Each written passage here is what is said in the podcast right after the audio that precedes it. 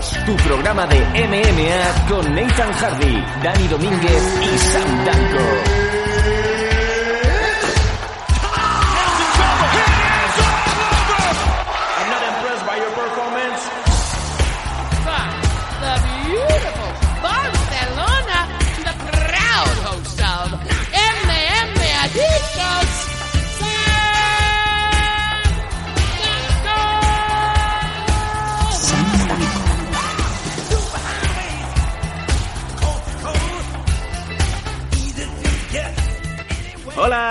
Tal? ¿Cómo estáis todos amigos MM Adictos? Encaramos ya el número 207, un número que pues eh, va a ser old school, como ya bien sabéis, desde hace, eh, sobre todo los suscriptores, desde hace unos días, vuelve a incorporarse al equipo el analista, posiblemente el mejor analista que haya en España. Ojo que lo voy a repetir por si alguno tiene los oídos un poco taponados. Sí, señor, sí, señora, tenemos al mejor analista de MMA en España y lo tenemos aquí en MM Adictos. Primero de todo, ¿qué tal Dani Domínguez? Muy buenas tardes, Sam y Nathan. Aquí estamos una vez más, muy contentos de- después del retorno. Es cierto que ya retorné el jueves, pero, pero claro, eso es para la gente de Patreon, ¿no? Así que creo que esta es la primera vez pues que hablaré de nuevo a nuestra gran audiencia de, de los domingos del programa. y, y bueno, como he dicho, estoy muy emocionado de venir y, y muchas gracias por tu por tu high praises, ¿no? Hombre, hombre, que menos, que menos. Y yo digo, este hombre se tendría que estar llevando menos 4.500 euros al mes para habernos dejado ahí a dos velas durante un par de mesecitos. Rápidamente, que todo bien, ha habido algún problema de salud, Eh, había que esconderte, Pro- programa de protección de, de testigos, ¿qué ha pasado?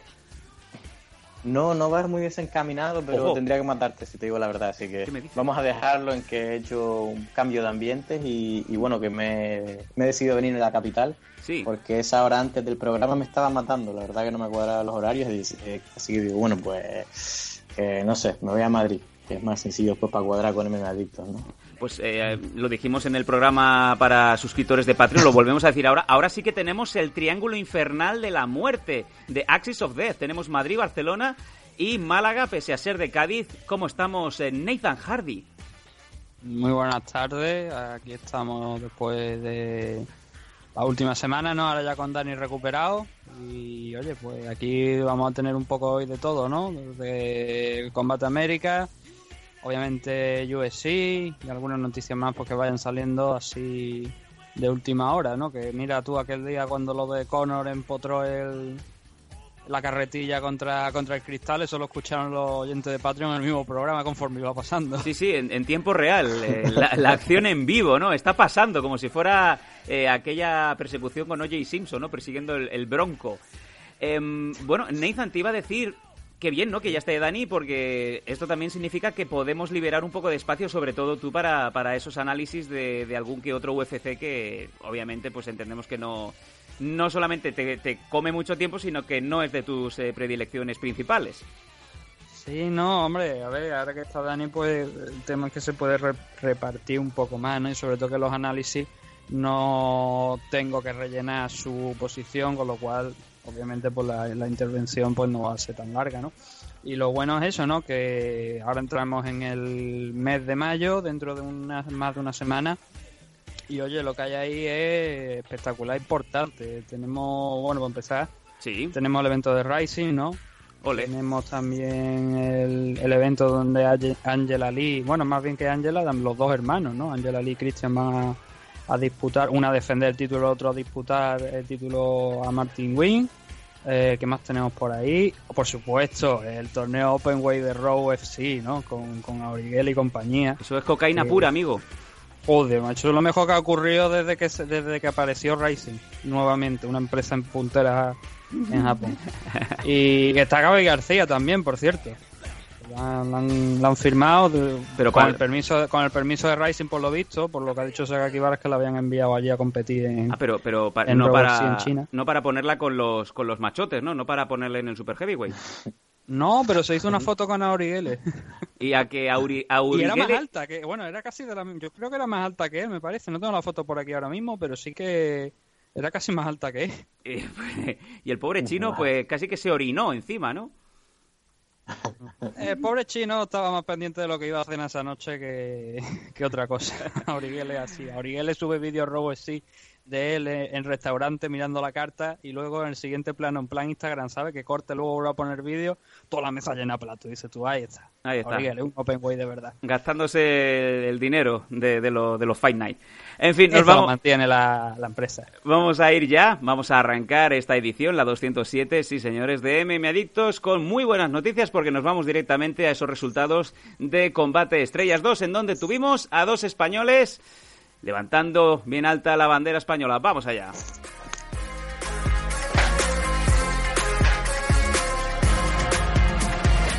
Your good intentions are sweet and pure, but they can never tame a fire like yours. No, it ain't over. Noticias. Noticias. Is there something wrong with your ear?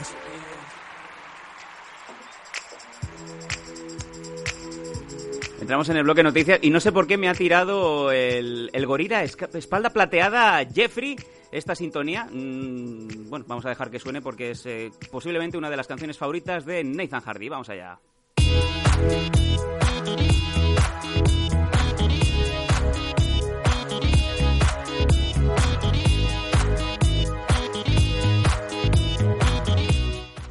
Bueno, eh, sí, eh, es una sintonía que se ha hecho ¿Cuántos famosa. pioneros se han ido a tomar por culo en el espacio con una bicicleta, no? A otra canción. Sí, sí, sí, bueno, por muchas partes.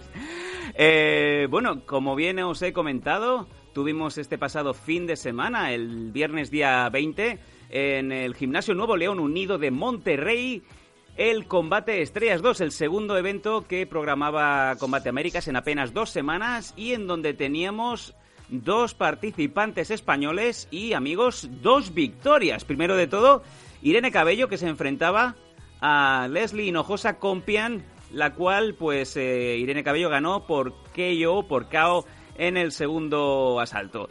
Mm, Nathan, vamos primero contigo porque estuvimos haciendo un poco play by play mientras se estaban sucediendo los combates. Y bueno, victoria de Irene, una victoria muy necesitada porque Irene necesitaba pasar por encima de, esta rival. Una rival que, por cierto, lo habíamos estado comentando, fue reemplazo de última hora de la peruana que originalmente iba a enfrentarse a la niña.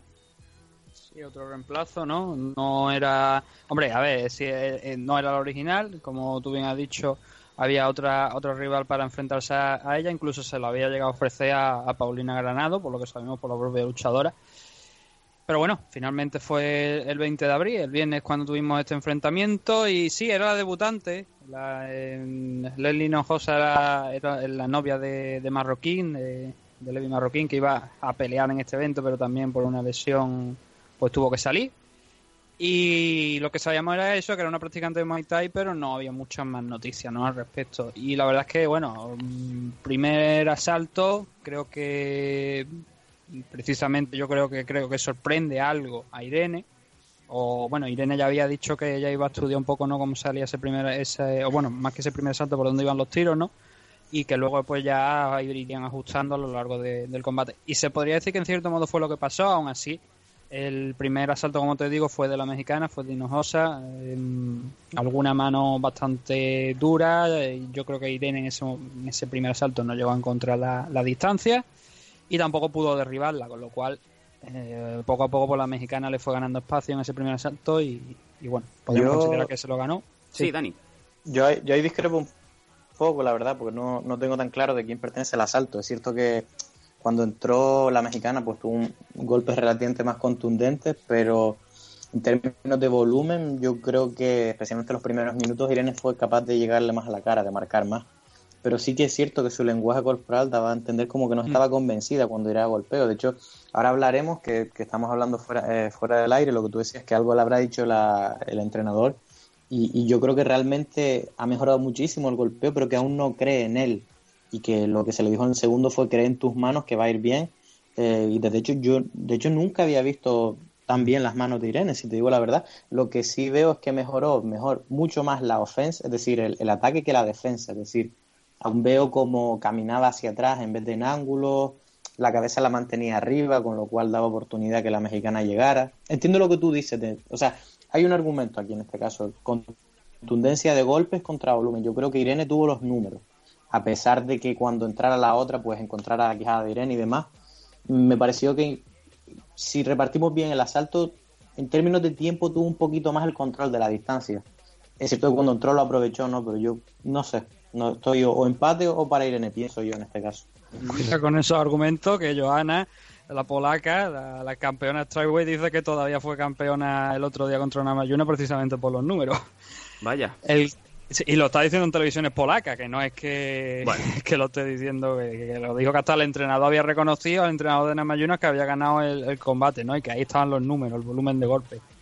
Yo, no, a ver, yo, yo creo que fue, yo creo que fue- yo te digo, pienso que fue para Hinojosa por lo que ha dicho Dani, por el tema de la contundencia, que tú veías también que además algunos golpes como Irene lo absorbía, pero parecía que en algunos momentos decía, me ha llegado, me ha llegado mucho más de lo que, de lo que a lo mejor Hinojosa pues estaba mm, mostrando a lo mejor no esos, esos golpes que cuando le llegaban, ¿no? Entonces me dio la sensación, por eso te digo, de, de que Hinojosa se pudo llevar ese primer asalto. Por un- una cuestión, como ha dicho Dani, sobre todo de eso, de, de, movimiento, de las sensaciones que estaba transmitiendo Irene, que al final eso también influye a los jueces, no solamente cuando es un asalto igualado, a lo mejor en temas de golpe, si un rival le han temblado un poquito las piernas, eso ya es un motivo a lo mejor para uno de los jueces por decantarse para, para una persona que por otra. Sí, es cierto, o sea, entiendo lo que tú dices, pero fueron más contundentes al compararlos, pero no tanto.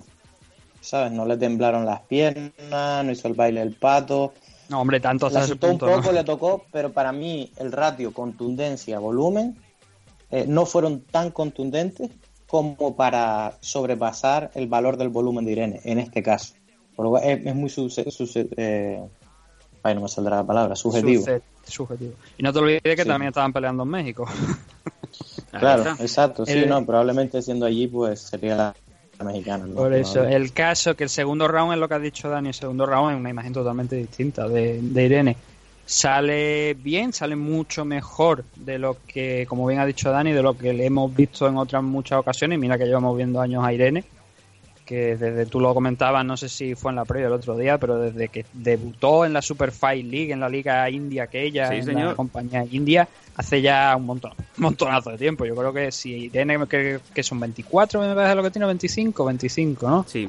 Pues nosotros vimos con 18 años, creo prácticamente, me parece que fue, donde recién salía de, de aquí del Sur Unión, creo que era, me parece su gimnasio, el de Luis Quiñones también. señor. Buena, buena memoria histórica. Sí, así que para que vea que la gente que sabemos de lo que estamos hablando, ¿no? Sí. eh, no es broma. Sí. Eh, No, entonces, broma, es- no, que aquí de broma, Sí, ¿cuándo? no, porque hay- hay ¿Cuándo? que- ¿Cuándo estamos de broma aquí? La verdad No. que cuando, cuando trata, cada vez que trata de dejarnos bien nos deja peores, por supuesto, que sabemos lo que estamos hablando. No, porque Parece que lo dijiste en plan, que para una vez que pegamos una, joder, parece que... No, no, No, sé lo que quieres decir, pero que la forma, la Sí. forma de expresarlo no fue la más afortunada, lo que estoy tratando de decir. Perfecto. No, lo digo porque hay mucha gente que a lo mejor se lee un papelito Sí. o se mira directamente el tapón, Sí, y coge sí. los resultados y dice, pues tal y cual, no. O sea, Irene la conocemos desde hace muchísimo, o sea, no la conocemos en persona, ¿no? De, de tener una relación con ella, pero sí que su carrera sí que la conocemos. Entonces, Yo como sí- te digo, sí la yo sí que la conocí personalmente en Málaga, justo, justo después de, entrar en el TUF. ¿Qué me dices? Y y- sí, sí, me- me en un momento estaba en, en Málaga, no sé qué hacía yo, si estaba o compitiendo o, o visitando a, a un amigo mío que está ahí de, bueno, este, se llama Pablo, Pablo Espejo, el de, el de Hombre. Lo conocí saludo. hace mu- muchos años en un torneo de, de grappling, cuando Sí. había un poquito en el, bueno, el torneo se llamaba Buda All Star, no sé Mm. si ¿recuerdas la marca Buda, pues Sí, hombre. torneo de grappling, ¿no? Cuando yo estaba empezando. ¿Cómo no? Buda, sí, sí. ya hacía grappling. Y para que te hagas una idea de, de lo hace tiempo que fue y la poca gente que había en aquel entonces, te voy a decir solamente quién estaba en mi peso compitiendo, para que te hagas una idea cómo todo el mundo en aquella época se juntaba, ¿no?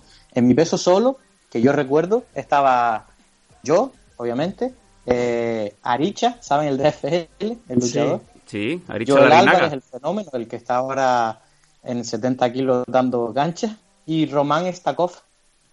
Eso, eso era únicamente cuatro del peso. Y- y- es el, el chico este de origen, ahora no sé si polaco, ucraniano, no recuerdo. Sí, y, y- que lo hizo bastante bien, en ACL. Te, te quería preguntar, ¿estaba también el Freddy González en tu peso en ese torneo? No, ¿No? no, no. No.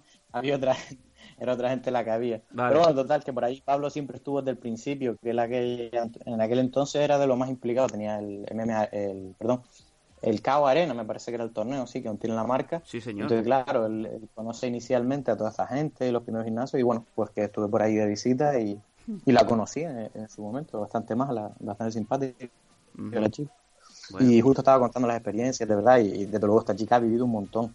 Y ahora estamos viendo en su mejoría cómo ha tenido la capacidad de, de- no digo progresar, porque obviamente el gimnasio de, de nuestro compañero tam- también es bueno ahí en el sur, desde luego, pero que sí No, que pero, ha tenido la no, pero oportunidad. Irene, Irene, Irene, de todas formas hace tiempo que no, ya no está aquí, ya se fue a, Sí, a sí, sí, no, yo sé. Ella estaba, ella Sí. estaba en Barcelona, sí, sí, yo lo sé. El lo que te quiero último- decir es que desde lo del UFC, pues ha rodado por muchísimos gimnasios, ¿no? Sí, de sí. hecho, se nota, la mejor, por ejemplo, que si ella ya era muy buena en el suelo y, y en otras áreas, pues ahora las manos se ve que las tiene muy bien. Y en la esquina tenía a Joey Villaseñor, Villa- Villaseñor Hombre, que es un el luchador de UFC, pues que, que, que era bastante bueno en su Sí, época sí, en golpe, que se ex, está dedicando ahora eh, tiempo completo ex- al entrenamiento. ex Strike Force. Sí, Correcto, sí. Sí, señor. Hombre, Sí, la- bueno, la- el- eso, o sea, eso también sí. hay que decirlo que, que Irene parte del camp la está realizando allí en Albuquerque nuevamente con el, el gimnasio de Greg Jackson. O sea que ha estado rodeado de un Wing. entorno pues del más alto nivel y se ha notado. Que eso es lo, es lo bueno y lo importante, ¿no? Que claro, mm, teníamos muchas dudas, siempre hemos tenido dudas del striking de, de, de Irene, porque obviamente es una luchadora que está basada sobre todo en el grappling. La mayoría de su de su ofensiva siempre suele solía ser el grappling, ¿no? Pero ahora hemos visto que ha estado mejorando, que ya en el combate de, en el que tuvo contra Rena algunos fallos pequeños que la habíamos visto quizá contra Miyu los había mejorado, no te voy a decir corregido completamente porque obviamente en cuestión de dos meses no iba a corregirlo todo. Ahora sí que le hemos visto un poco, ba- yo diría bastante mejor en, en el tema del striking, Sí. incluso como, como estábamos comentando, en el segundo round se vino arriba, se vio que Sí, estaba de todas formas- sí. Sobre eso lo que yo quería decir es que viendo esta pelea, el cambio del primero al segundo asalto y sobre todo la precisión, que, que ahora entramos en el segundo a- asalto para no extendernos mucho, eh, de cómo metió esas manos derechas. Sí es cierto que cargaba las manos abajo, pero es que es cierto que cuando tú estás yendo a, a matar, pues a veces tienes que bajar las manos para ver cómo está reaccionando. Y cuando la otra persona está en una posición vulnerable y no la ves en condición de tirar, pues cargar las manos preparadas para tirar tampoco es tan mala idea si controlas. Y la precisión que tenía en la mano derecha, pues la verdad que fue espectacular. Es decir, la izquierda las metía, pero lo que son los ganchos y los directos estaban todos a la quijada. Y para mí, al principio digo, bueno, igual pararon muy rápido la pelea, pero viendo la repetición, como la otra tenía las manos adelante como un zombie simplemente recibiendo golpes, la veo justificada, la verdad. Y yo sospecho que, que no, no es que no tuviera golpeo, sino que pienso que era tan dominante en el tema del grappling que no tenía confianza en su golpeo o, o- o algo Mm. psicológico, porque dudo mucho que alguien en un training camp de tan poco tiempo pueda mejorar tanto las manos, ¿no? Yo sospecho que lo que le han dado aparte de mejorar algo más es confianza en sí mismo. Pienso yo, tampoco he estado ahí como para verlo, pero de, de verdad que es lo que tú dices, el cambio fue notable de un round a otro y, y me gustó bastante. Creo que Irene lleva en el gimnasio de Greg Jackson, me parece, por lo menos desde después del enfrentamiento contra Miyu. Antes del de Rena me suena que ya estaba allí entrenando en, en el gimnasio de Greg Jackson, con lo cual lleva, podría llevar cerca de unos seis meses aproximadamente. Entonces, no es tiempo suficiente como tú bien dices, pero sí que eh, para enseñarte algunas cosas más de- y darte confianza arriba, sí que es verdad. En la parada, hombre, a mí me gusta porque eh, entiendo la parada y ahora lo voy a comparar con otra parada además que yo mm, yo la vi similar al menos pero la me hubiera gustado ver porque en, ese- en el momento en el que justo que lo para el árbitro vemos como Hinojosa agarra a Irene y a lo mejor iba a intentar buscar algo buscar o bien el clinch o algo y a lo mejor se hubiera podido recuperar durante unos segundos pero la parada me recordó mucho precisamente a la que Irene tuvo contra Rena en Rising. No sé si estaréis de acuerdo, no sé si la, si la tendréis ahora mismo en la memoria, Sí, sí. pero bueno, aquí yo creo que aquí hay mucho más, aquí hay más manos de Irene que de la de Rena, pero el estilo es lo mismo, o sea, eh, Rena le conectó uno- un golpe que hizo que Irene se viniera abajo, se fuera al suelo, y no hay mucha diferencia con respecto a la de Hinojosa. Hinojosa pues recibió los golpes, cae, va cayendo hacia atrás y como en aquella ocasión si no están las cuerdas, en este caso las aulas seguramente se cae de espalda. En aquel momento, Sí, yo Irene- creo- claro, el, Yo proble- creo que el más- problema, el yo creo que problema- más que, yo creo que más que caerse, porque no, no le fallaron tanto las piernas, fue la falta de responder a los golpes. Eh, si lo miras en las reglas, hay un cier- o sea, no pone número físico, pero si el luchador eh, no muestra signos de respuesta, que es lo que, si lo miras en la repetición, se ve estilo Frank, que esté con las manos rectas hacia adelante, ante golpeo, y no tiene ninguna respuesta. Y la respuesta es simplemente moverse de un lado a otro, como en el suelo. Si te la llevas, si te mueves, no te para. Pero ella se quedó estilo Frank, que, que con las manos rectas hacia afuera, que es como, como cuando alguien lo noquea en el suelo y se queda con las manos para el cielo, durante unos segundos y no parecía responder a los impactos, aunque no cayera. Yo creo que ahí es donde lo paró y, y por eso lo veo justificado, porque no es ni siquiera estuvo a punto de caerse, porque hay gente que se le aflojan las piernas, pero nunca se para a defender. Esta tía se No, quedó pero- como zombie por un momento. No, es pero que lo paró. Hino- Hinojosa sí que sí que tiene un momento donde si no está la jaula cae, de- por lo menos de culo, de espalda no sé, pero de culo sí que caía, porque perdió el equilibrio, o sea, le paró prácticamente la jaula. Pero lo que quería decir que es que este es el mismo tipo de parada que le hicieron a, a, a Rena y, a- y con Irene allí en, en Japón. Y yo creo que mucha gente sabrá por qué lo estoy diciendo, porque Irene decía que aquella parada fue prematura. Entonces yo espero que con esto pues que ella también haya entendido que si, que si esta parada no es prematura, la de allí tampoco. Que si eso también queda un poquito claro, pero en cualquier caso... Si os parece, eh, vamos a seguir avanzando. Es un buen debut, Mm, sí. es un buen debut, era un debut peligroso, como decíamos, porque no sabía lo que se iba a encontrar, además contra una debutante. Y lo solventó y además lo importante haciéndolo de pie, que no es la primera vez que tiene alguna ya victoria por, por TKO, pero de manera tan dominante sobre todo, especialmente en ese segundo round no la tenía, así que muy bien por Irene y ahora sentarse pues a, a negociar una pelea más importante, ¿no? Exacto. Y quién mejor que Paulina Granados, que está ahí.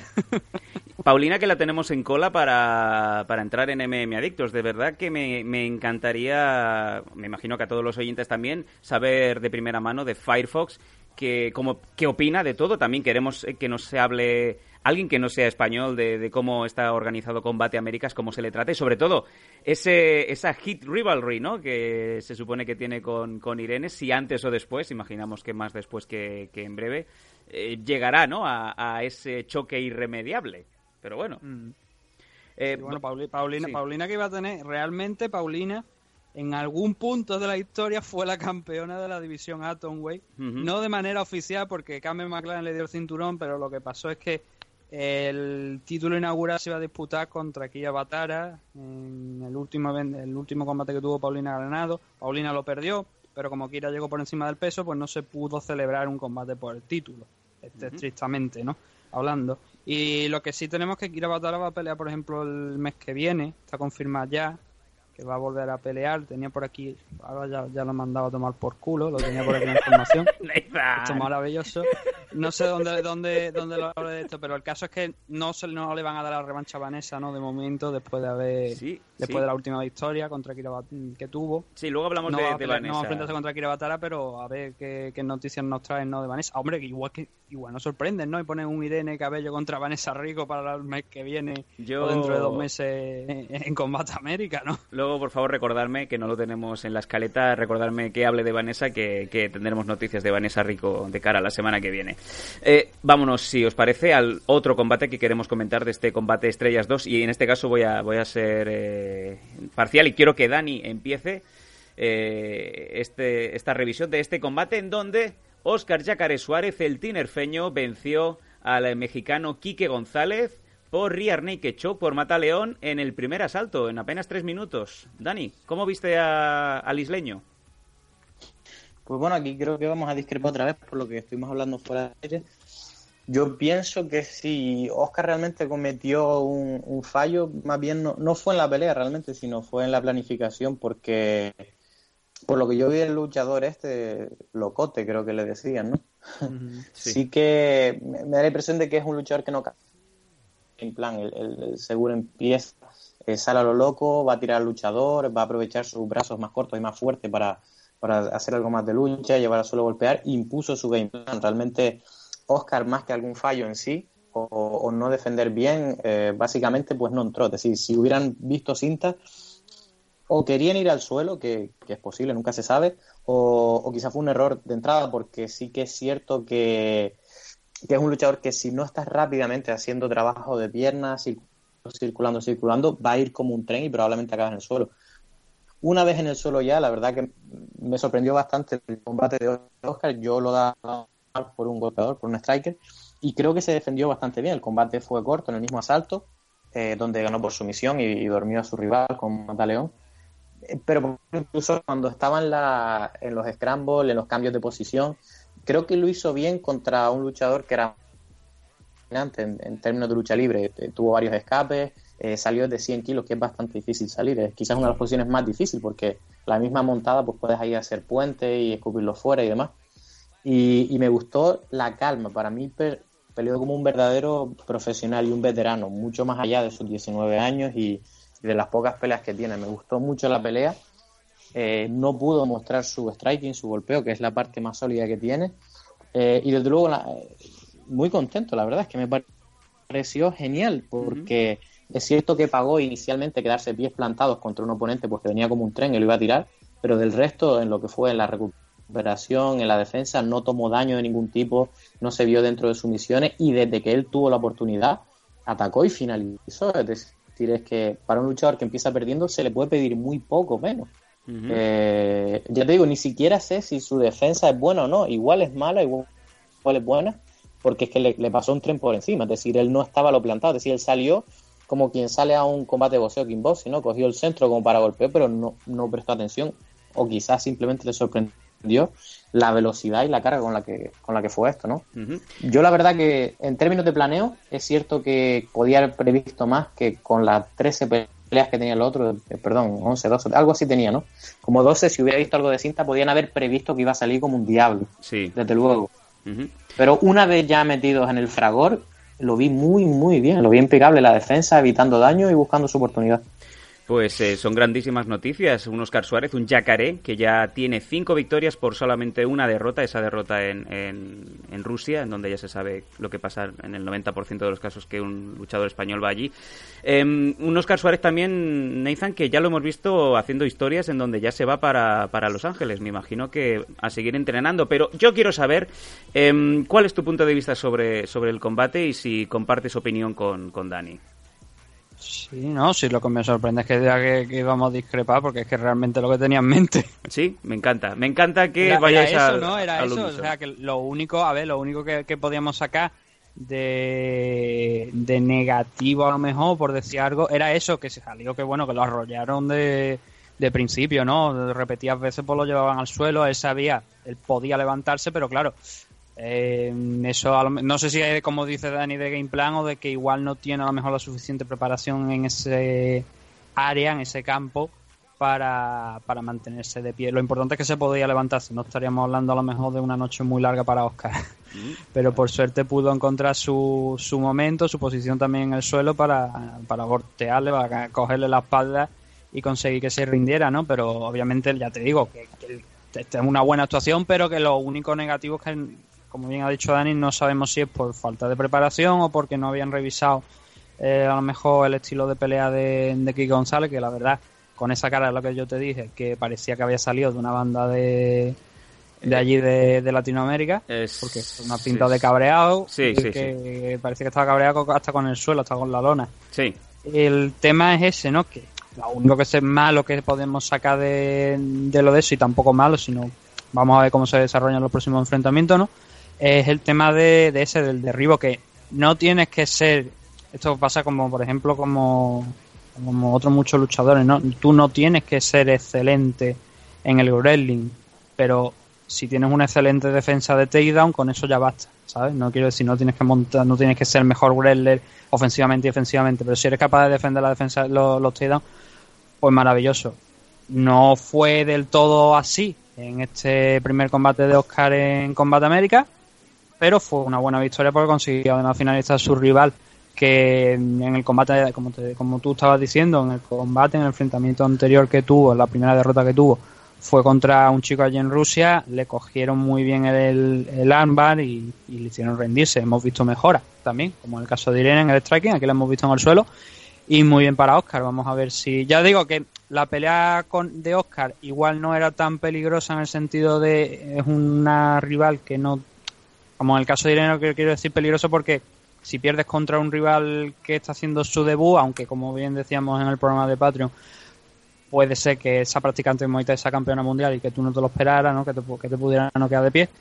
Pero es mucho más peligroso a la vista de del público a lo mejor más casual, ¿no? Decir, "Ah, es que perdí con una debutante, ¿no? Y en el caso de Oscar era un enfrentamiento que, además de acabar con victoria, era con un, un chico que estaba más equiparado, incluso un peldaño quizás por encima en preparación de, a lo mejor de que Oscar. Y muy bien, y como tú bien has dicho, ahora se va allí a, a California, a Los Ángeles, va a estar en, bueno, no sé si exactamente a Los Ángeles, pero sí que él va a estar entrenando con Fabricio Verdún y compañía, Rafael Cordeiro, con, en el King MMA, que fue donde él dijo que antes de esta pelea ya que se iba a ir, que ya no va a regresar a España, que ya se va a quedar de momento, se queda allí. Y oye, eso son buenas noticias. Mientras esté Oscar allí en el King MMA, eso quiere decir que va a seguir aprendiendo, que va a tener sparring de calidad, va a tener profesores de calidad, maestros también de calidad, más que le van a enseñar mucho más de los que de lo que ya ha aprendido aquí y a ver si puede ser uno de esos luchadores que cuando vuelva aquí a España, dentro de a lo mejor un año o a finales de año si Combate América se decide hacer ese evento aquí en España, que veamos un auténtico luchador formado ya, a pesar de su juventud, y, y con más actuaciones como la que vimos anoche. Pero se apodese que no sea que no, que no le lleven por delante los primeros segundos. Venga, eh, rápidamente voy a leer eh, los combates más relevantes de destacar y luego voy un momento a Dani que también se fijó así un poco en plan lo que el ojo no ve de un, de un dato muy curioso durante, durante el evento. Eh, aparte de las victorias de Irene y de Oscar, también tenemos victorias del mexicano Alejandro Flores sobre Víctor Hugo, mexicano también, y no es el, el de los libros. Melisa Martínez, la mexicana, venciendo a la argentina Ivana Martinegui. Y en el eh, coestelar, Marcelo Rojo, el argentino, venciendo al eh, mexicano Fabián Galván.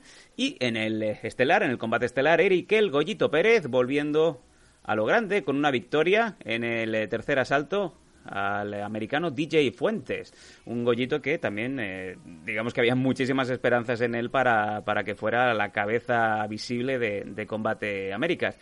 Em, Dani, ¿qué cosa me querías comentar que te, que te llamó la atención? Sí, una, no, es que no tiene que ver con este evento, no, no Ah, nos vale. bien. Eh, Que tiene que ver con el de UFC, así que lo hacemos según cerremos este evento, pero tanto. antes del análisis, porque no quiero ralentizar el análisis en sí, ¿no? Que si alguien quiere escuchar el análisis, pues que vaya fluido y, bueno, las controversias las tratamos antes o después, que es un poquito más a debate. Vale, estupendo. Pues eh, sola- solamente comentar que Combate América sigue adelante y ya tiene programado su próximo evento para el viernes 11 de mayo en Sacramento, California, que es donde robaron a Gascón. Y en el, en el main event es Kira Batara contra Lisbeth López Silva. Un México contra Estados Unidos en toda regla y veremos si algún español entra ahí, que por lo que sabemos, sí, va a haber participación española. Nathan, no sé si querías comentar Sí, algo. no, a ver, lo que el, el Lisbe viene de, de ganar, si mal no recuerdo, así la Padilla, me parece, y creo que tenía dos, dos victorias seguidas, me parece, en Combate América, con lo cual es una rival eh, porque se ha ganado el puesto, ¿no? Para enfrentarse contra Kira Batara. No sé si al final ese evento lo harán por un cinturón. La verdad es que de momento no lo sé, creo que no está anunciado por un cinturón, No, pero no sí que había, tenían la intención de, de que Kira pues disputara un combate por el título, como he dicho, que se iba a celebrar contra Paulina Granado, con lo cual no me sorprendería si este próximo evento, que de momento creo que no es así, lo organizaran. Igual es que han perdido la toda la confianza en, en el, en el peso con Kira, ¿no? Porque Kira ha tenido múltiples problemas de peso, no solamente con- en su último combate, ¿no? Contra Paulina Granado, sino también contra la propia Vanessa Rico, ¿no? Que de hecho un combate de contra ella, el primer combate contra ella fue cancelado, hubo que retrasar la fecha por el tema del peso. Sí, señor. Entonces, el- no sé si lo querrán hacer por el título al final o optarán por no jugarse el cuello. Y lo que sería a lo mejor una mala señal, porque, bueno, una mala y buena señal, porque eso quiere decir que a lo mejor no están apostando por tanto por hacer división, o sea, campeonatos en las divisiones de peso, sino un poquito más a, a, pues que simplemente que, que peleen y que vayan como haciéndose una especie de ranking, pero si tampoco disputarse un cinturón. Entonces, después de esto, dos notas sobre más sobre este evento de combate estrella 2 de- del pasado viernes. La primera, que el Eric Pérez contra DJ Fuente era una revancha de un enfrentamiento que tuvieron hace ya unos cuantos años, hablamos de 2010, donde Bollito perdió, además, contra DJ Fuente. mi- mira cómo cambian las cosas, ¿no? Porque ahora uno está con 13-11 de récord y el otro está con 18-6, habiendo tenido una racha muy buena dentro de UFC, la que nunca sabremos, ¿no? Quizás porque, porque abandonó la empresa cuando estaba en, el- en un- una buena posición y había ganado tres combates consecutivos. Y la segunda de, la, de, la, de los detalles es uno que vimos tras la victoria de Marcelo Rojo noqueando a Fabián Galván. La celebración de, de la victoria de, de Marcelo Rojo, que podríamos decir la celebración de- del Tyrannosaurus Rex, ¿no? Oh, Con sus grande. manitas de dinosaurio y sus piernecitas como si fuera un tiranosaurio. Qué maravilla, cómo me gusta. Sí, fue una de las notas más positivas del evento, sin duda. O sea, cuando, cuando te vengas de esto, dices tú, encontramos la victoria de Irene y Oscar, y en el primer lugar la celebración de Marcelo Rojo, viendo el tiranosaurio. Como imagen destacada tenemos al animal lanzado como si fuera Jurassic Park. Maravilloso. Maravilloso. Y No, la verdad es que fue, fue un, ca- fue, Sí. un caos, fue un caos salvaje y las celebraciones lo de menos, pero el caos fue, la verdad, eh, digno de, de impresión. quería Muy bien, comentar Combate América nuevamente Sí. ¿no? con este evento. un combate Pero Américas, no es lo único que tenemos al respecto de, de esto de Combate América. Sí, rápidamente, para, para cerrar ya el bloque de noticias con Combate Américas, vaya monográfico le hemos dedicado hoy, eh, ya se podían portar igual llámame, bien. Campbell, llámame. Eh, No llame a enanitos que salen por debajo de, ¿Cómo? de las mesas. Eh, eh, bueno, es igual. Eh, Combate Américas ya es la ¿Ha promoción... muerto Mini yo? Bueno, who cares? Eh, eh, ha muerto... Hookers, ojo, cuidado. Eh, O sea, Hookers. Yo era una institución del cine. ay, Dios mío, no se puede hacer el programa con esta gente. Pero, o sea, ¿cómo ¿Cómo? que Hookers? ¿No sabe quién es Mini yo? Que sí, que sí, ya es de Two of Us, el, el videoclip de, de Austin Powers que Coño, está no, en la el cárcel. Bueno, sí, también, pero de Austin Power. Yo lo conocí en Austin Power. Vaya mierda de película, pero lo que te reía con esta película era... Era- no estaba escrito. Creo que es la única película con doblaje en español que se tolera o que se acepta. Sí. El resto son mediocres. Quitando rápidamente, cuando, Nathan. ah, Cuando era una película de esta de Bruce Willis o Morgan Freeman. Sí, y- y- Eddie Murphy. Eh, mm, rápidamente, Combate Américas, la promoción de MMA número 2 después de UFC. ¿Qué ha pasado? Eh, vaya, vaya subidón, puta que ofertón. ¿Qué ha pasado aquí? Sí, bueno, lo que ha pasado es que firmaron, que no lo habíamos comentado hasta ahora, pero firmaron un contrato con Univision por varios años además, una de las mayores em, compañías televisivas eh, que se encuentra incluso pues a- mm, en cierto modo en, en la escala de, de la foila NBC en algunas zonas, ¿no? Con lo cual muy sobre todo allí en, en California, ¿no? En la zona de más de latinoamericana y tal y cual. Y como te digo, firmaron el acuerdo, lo estuvieron presentando eh, el patrón, que esta vez pues, se presentó en condiciones, no se presentó celebrando allí. eh, no sé, como Rick Sánchez. divorcio. O sea- ¿Se, se llegó a casar con Paige? No, no se llegó a casar con ella. O sea, le, le- bueno, no, no quiero hablar del tema, pero puso las maletas en la calle y le dijo, vete de aquí, ¿no? no, no se Y así- presentó, y así pero la otra pobre se ha quedado que parece un muñeco de esto, una muñeca que parece que la han pasado, es que se ha quedado como la madre, ¿no? Prácticamente. Joder, sí que me he perdido cosas. Estoy pescando aquí ahora mismo profundo, ¿eh? Madre mía. Sí, madre bueno, son mía. cosas de, en general, de, cosas fuera de, de esto. El patrón, bueno, Alberto del Río es el, uno de los jefecillos de aquí de, de Combate América, de las caras más reconocibles en la parte de arriba, ¿no? Y estuvo, como te digo, presentando el acuerdo en Univision con el Gollito también.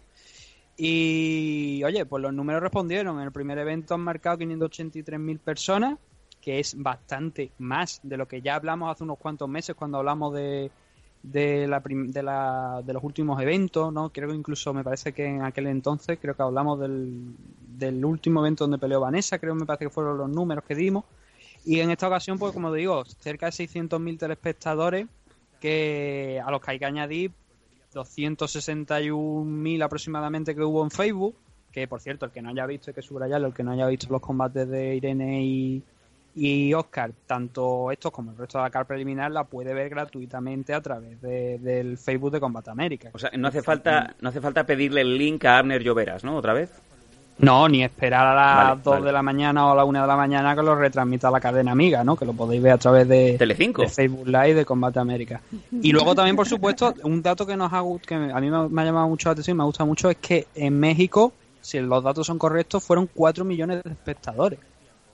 Eso es muchísimo Una barbaridad. mucho.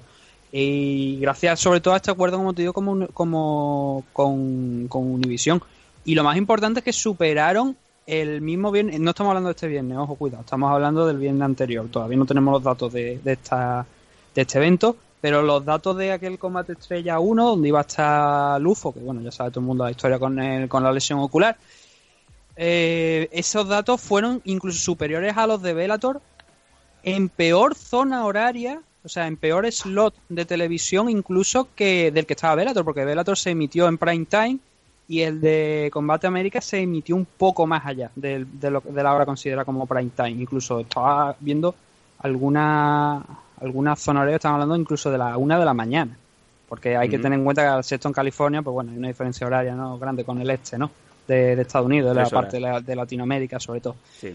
Eh, entonces, el resumen es a esos datos, esos 600.000, cerca de 600.000 espectadores, 261.000 en Facebook Live, sobre todo esos 4 millones en México, que como tú bien estabas comentando al principio, pues han hecho que eh, Combate América ahora mismo sea en promoción número 2 en telespectadores en Estados Unidos, e incluso en algunas zonas, y esto son palabras de Carmen McLaren, concretamente aquí en España, ¿Dónde? han conseguido más número que USC. Eh, que me lo enseñen. No lo sé, o Que sea, el, dato está. el- la- las declaraciones de Cameron McLaren que le hizo a, a un medio de comunicación fue: nosotros ya hemos derrotado a USC, ya, ya hemos superado a USC en España y en México.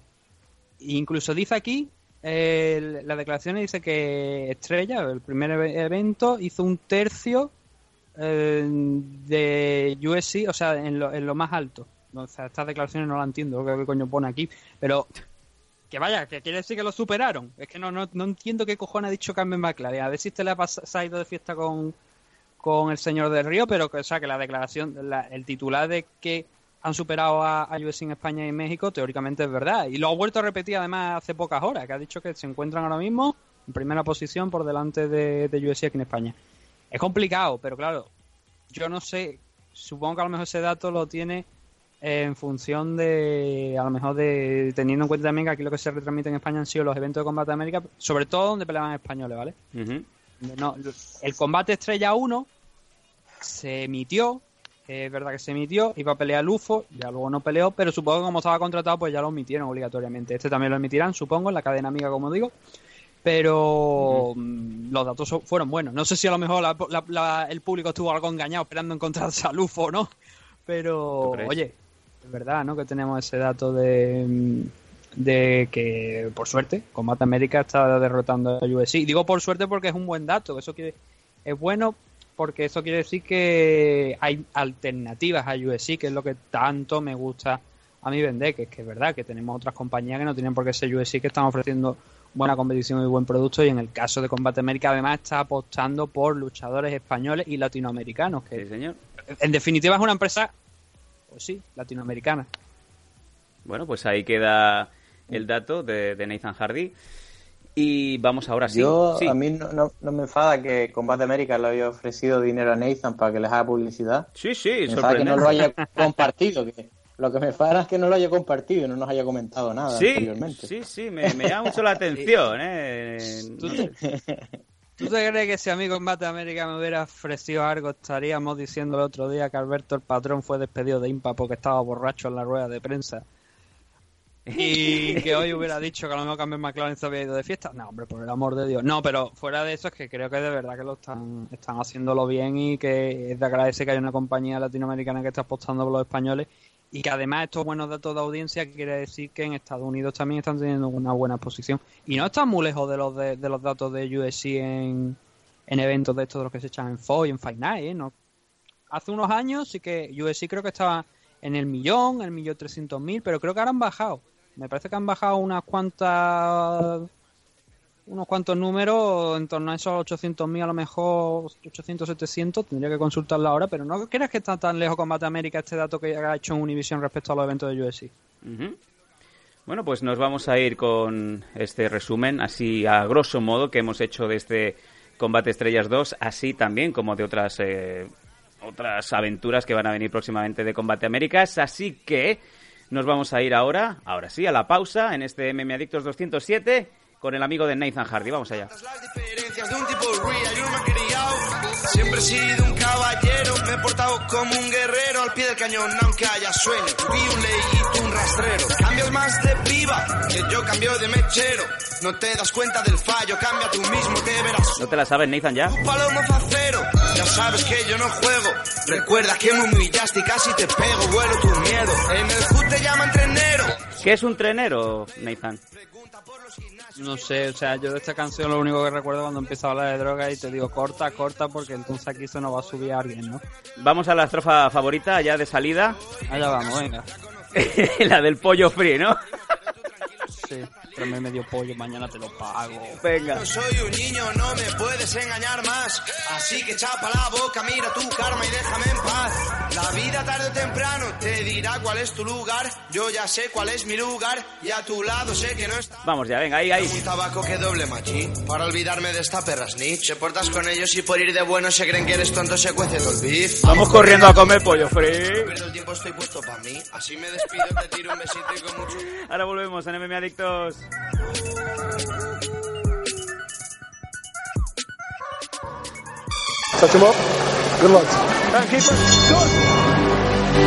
¿Te gustan las NMA? En NM Adictos te escuchamos. Queremos muchas preguntas, preguntarnos chorradas también, da igual. Escríbenos en mmadictos.gmail.com o bien en nuestras redes sociales, arroba mmadictos.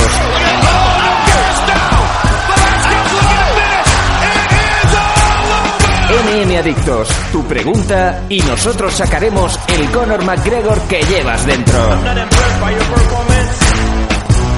¡Te esperamos!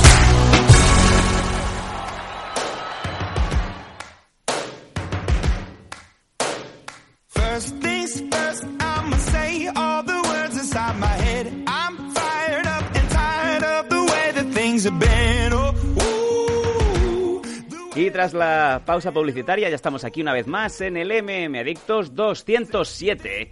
Siempre os damos las redes de contacto justamente después del corte. Ya lo sabéis, en Twitter nos podéis seguir desde arroba mmadictos. Si sois más de Facebook, de espiarle las fotos a vuestra ex o a la vecinita que, bueno, pues que os gusta, pero que luego no le dais ni, ni los buenos días, os suda la mano, os suda el agujero del culo.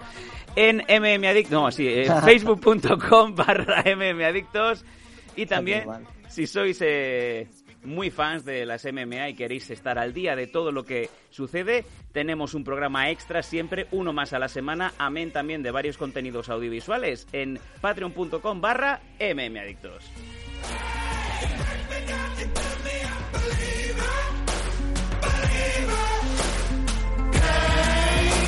Y también como eh, principal sponsor, Dragons, Dragons Magazine y la comunidad Dragons, ya lo sabéis, el maestro Nacho Serapio, vuestro sensei, os pone a vuestra disposición un amplio set, un amplio catálogo de cursos, de emisiones en directos, de imágenes, de libros eh, con contenido específico del arte marcial que queráis aprender o eh, informaros. También tenéis soporte premium, una área de, de afiliados, descuentos especiales, todo, todo, todo lo tenéis en la comunidad Dragons por apenas 10 euros al mes. El maestro Nacho Serapio os lo pone a vuestra disposición. Dragons.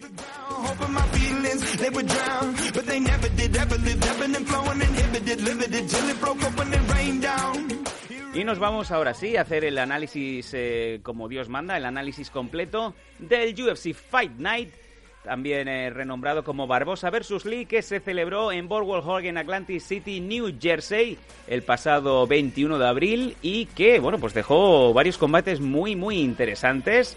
Ahora es cuando nos vamos a ir al lado de, de nuestro experto, de Dani Domínguez, nuestro analista especial. Eh, digo, Sam, Sí. Sam, an- antes de que empecemos con, el, ya me ha cortado con el rollo. tema del resumen. Ya me ha cortado el rollo. A ver, dime. No, perdón, perdón que te corte. No, pero porque quiero aclarar una cosa que es importante. Que hoy hemos visto que hay un portal, que no sabemos por qué, Coño. que mm, pues que está cobrando por enviar a algunas radios programas que no son suyos. Entre los que encontramos el nuestro, el de los bancos también está allí. ¿Qué me no dices? creo que no te lo dije antes, pero también está ahí. Y el de otra gente que está arriba de eh, en listas de iTunes y de iVoox. Nosotros, ni tú, ni yo, ni nadie del equipo, ni nada, recordamos nunca haber dado permiso para esto. Pero absolutamente Eh, cero. Pero es que eso es denunciable. Es que eso es denunciable, efectivamente, y vamos a ver qué es lo que, qué es lo que pasó. Vamos a seguir al respecto porque creo que es importante. MM Adicto, la única forma de encontrarlo es en iVoox, en iTunes, pero siempre bajo nuestra, nuestro, nuestra marca y luego también eh, lo único donde si os, si os cobramos es en el Patreon, que es adicional, el que quiera se puede suscribir, pero nunca nosotros hemos habilitado a nadie ni hemos dado permiso para que cobren y menos 30 euros por una suscripción, y mucho menos, Sí, sí. a, a nadie, absolutamente a nadie. Cual- y digo, si alguna radio nos está escuchando y le están cobrando algo, que nos lo haga saber. O si, bueno, es más, incluiría el hecho de si sois oyentes del programa en un formato que no es el formato tradicional de podcast, estáis en una emisora y da la casualidad de que os hacen pagar un contenido, o sea, os hacen pagar para que contenidos como MM No, no. O los Danco Cuidado, cuidado, Sí. cuidado, Sam, hay, hay que aclararlo muy bien. No es que le hagan pagar al oyente. No, lo que hacen es ellos, tú- o sea, tú pagas una suscripción a esta plataforma, que yo no sé de dónde ha salido, y cogen el programa y te lo mandan. Incluso me parece que le meten hasta publicidad por medio, ¿sabes? Ah, qué bien. Que dices tú, esto no lo vamos a autorizar nosotros. Qué rico. Y, y he encontrado no solamente eso, sino que hay una radio online que está además asociada por lo visto a esta empresa, con lo cual no me sorprende nada, que también nos emite. Y nos han cogido el logotipo y lo han escrito, con lo cual no es una... O sea, que han escrito cosas debajo del logotipo, con lo cual no es una típica página esta de que a lo mejor van cogiendo feeds de por ahí, los van poniendo y, y ya está. No, o sea, esto Joder. está con, a conciencia, hecho y con alevosía. Pues Con lo cual, eh, vamos a es mensaje exponerlos. importante que quería dar porque esto es así. O sea, sabemos esto, vamos a ver qué es lo que hacemos, Sí, sí. nosotros veremos de esto, pero obviamente nosotros no hemos dado permiso a nadie, absolutamente a nadie, para hacer esto. Bueno, pues eh, nos asesoraremos eh, legalmente. No puedo decir No, otra no, cosa. o sea, ya me han dicho, meterle un burofax, advertirle un, el, el, el SIG and the SIG este de, típico, ¿no? De cese y desista. Y si no lo quieren hacer, pues obviamente te encuentras con una puta denuncia porque está, además no solamente es que están poniendo la portada, o sea, de cuando hicimos la entrevista con Dragon, o sea, la, la imagen esta también la tienen puesta en la, en la página este, es como, what the fuck, o sea, ¿qué mierda es esta, no? o sea, nosotros no eh, hemos autorizado esto en ningún momento Bueno, todo el mundo estaremos, sepa estaremos y- al y pre- dato.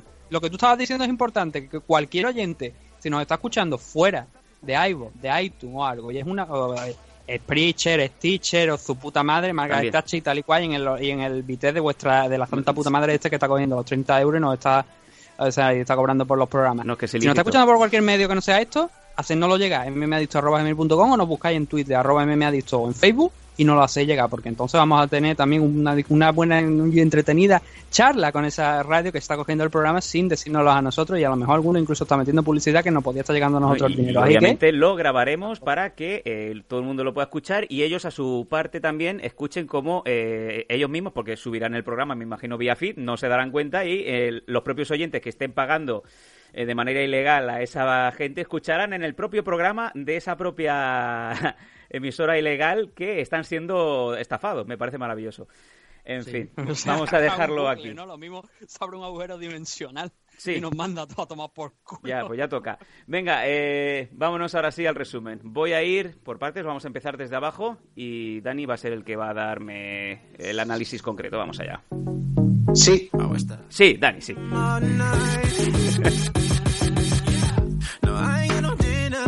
Venga, empezamos en la preliminary car del UFC Fight Pass y nos encontramos en el primer combate en la división welter. Tony Martin ganando al japonés Keita Nakamura por decisión unánime, triple 30-27. sí.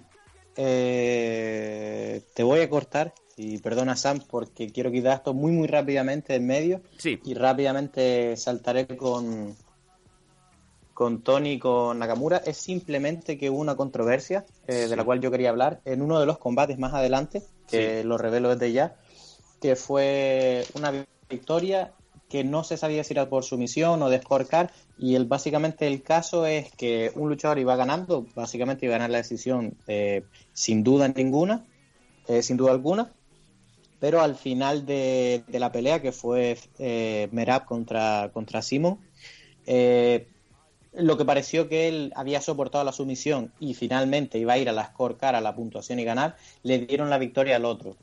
El público se calentó un montón y básicamente lo que ocurrió fue que simultáneamente con el fin del round es cuando el referí estaba entrando porque vio que el luchador que iba a ganar los puntos se quedó dormido y paró la pelea. Lo que ocurre es que la gente no tiene excesivamente claro la diferencia de los gestos entre parar pelea y se acaba tiempo.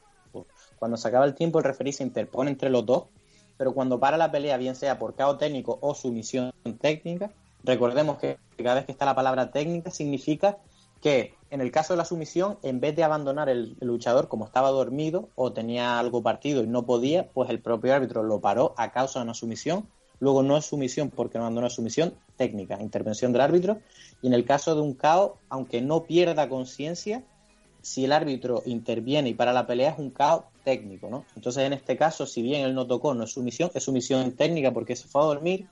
Y entonces la gente pensó pues que él había sobrevivido a la llave pero no fue así el caso. El referee vio que estaba dormido y en, la y en el replay se ve cómo hace el gesto de wave off, que le dice Sí. en inglés, que básicamente hacer como ondas con las manos. Sí. Y básicamente fue una sumisión técnica, que fue lo que era el problema que hubo, ¿no? Ma- Mark Goddard, que estaba ahí como árbitro más veterano, pues se le hizo la consulta y directamente le preguntó cuál fue la razón de la que tú interviniste entre ellos dos, porque fue súper rápido. Dice, yo intervine porque vi que se durmió, entonces no hay más discusión. Es una sumisión técnica, por mucho que fuera en el último segundo, donde sea. Si el árbitro entró a parar, eh, él tomó la decisión antes de la bocina, que es lo que ocurrió, aunque fuera simultáneo, la verdad que es increíble. Es sumisión técnica en el asalto 3 minutos 5.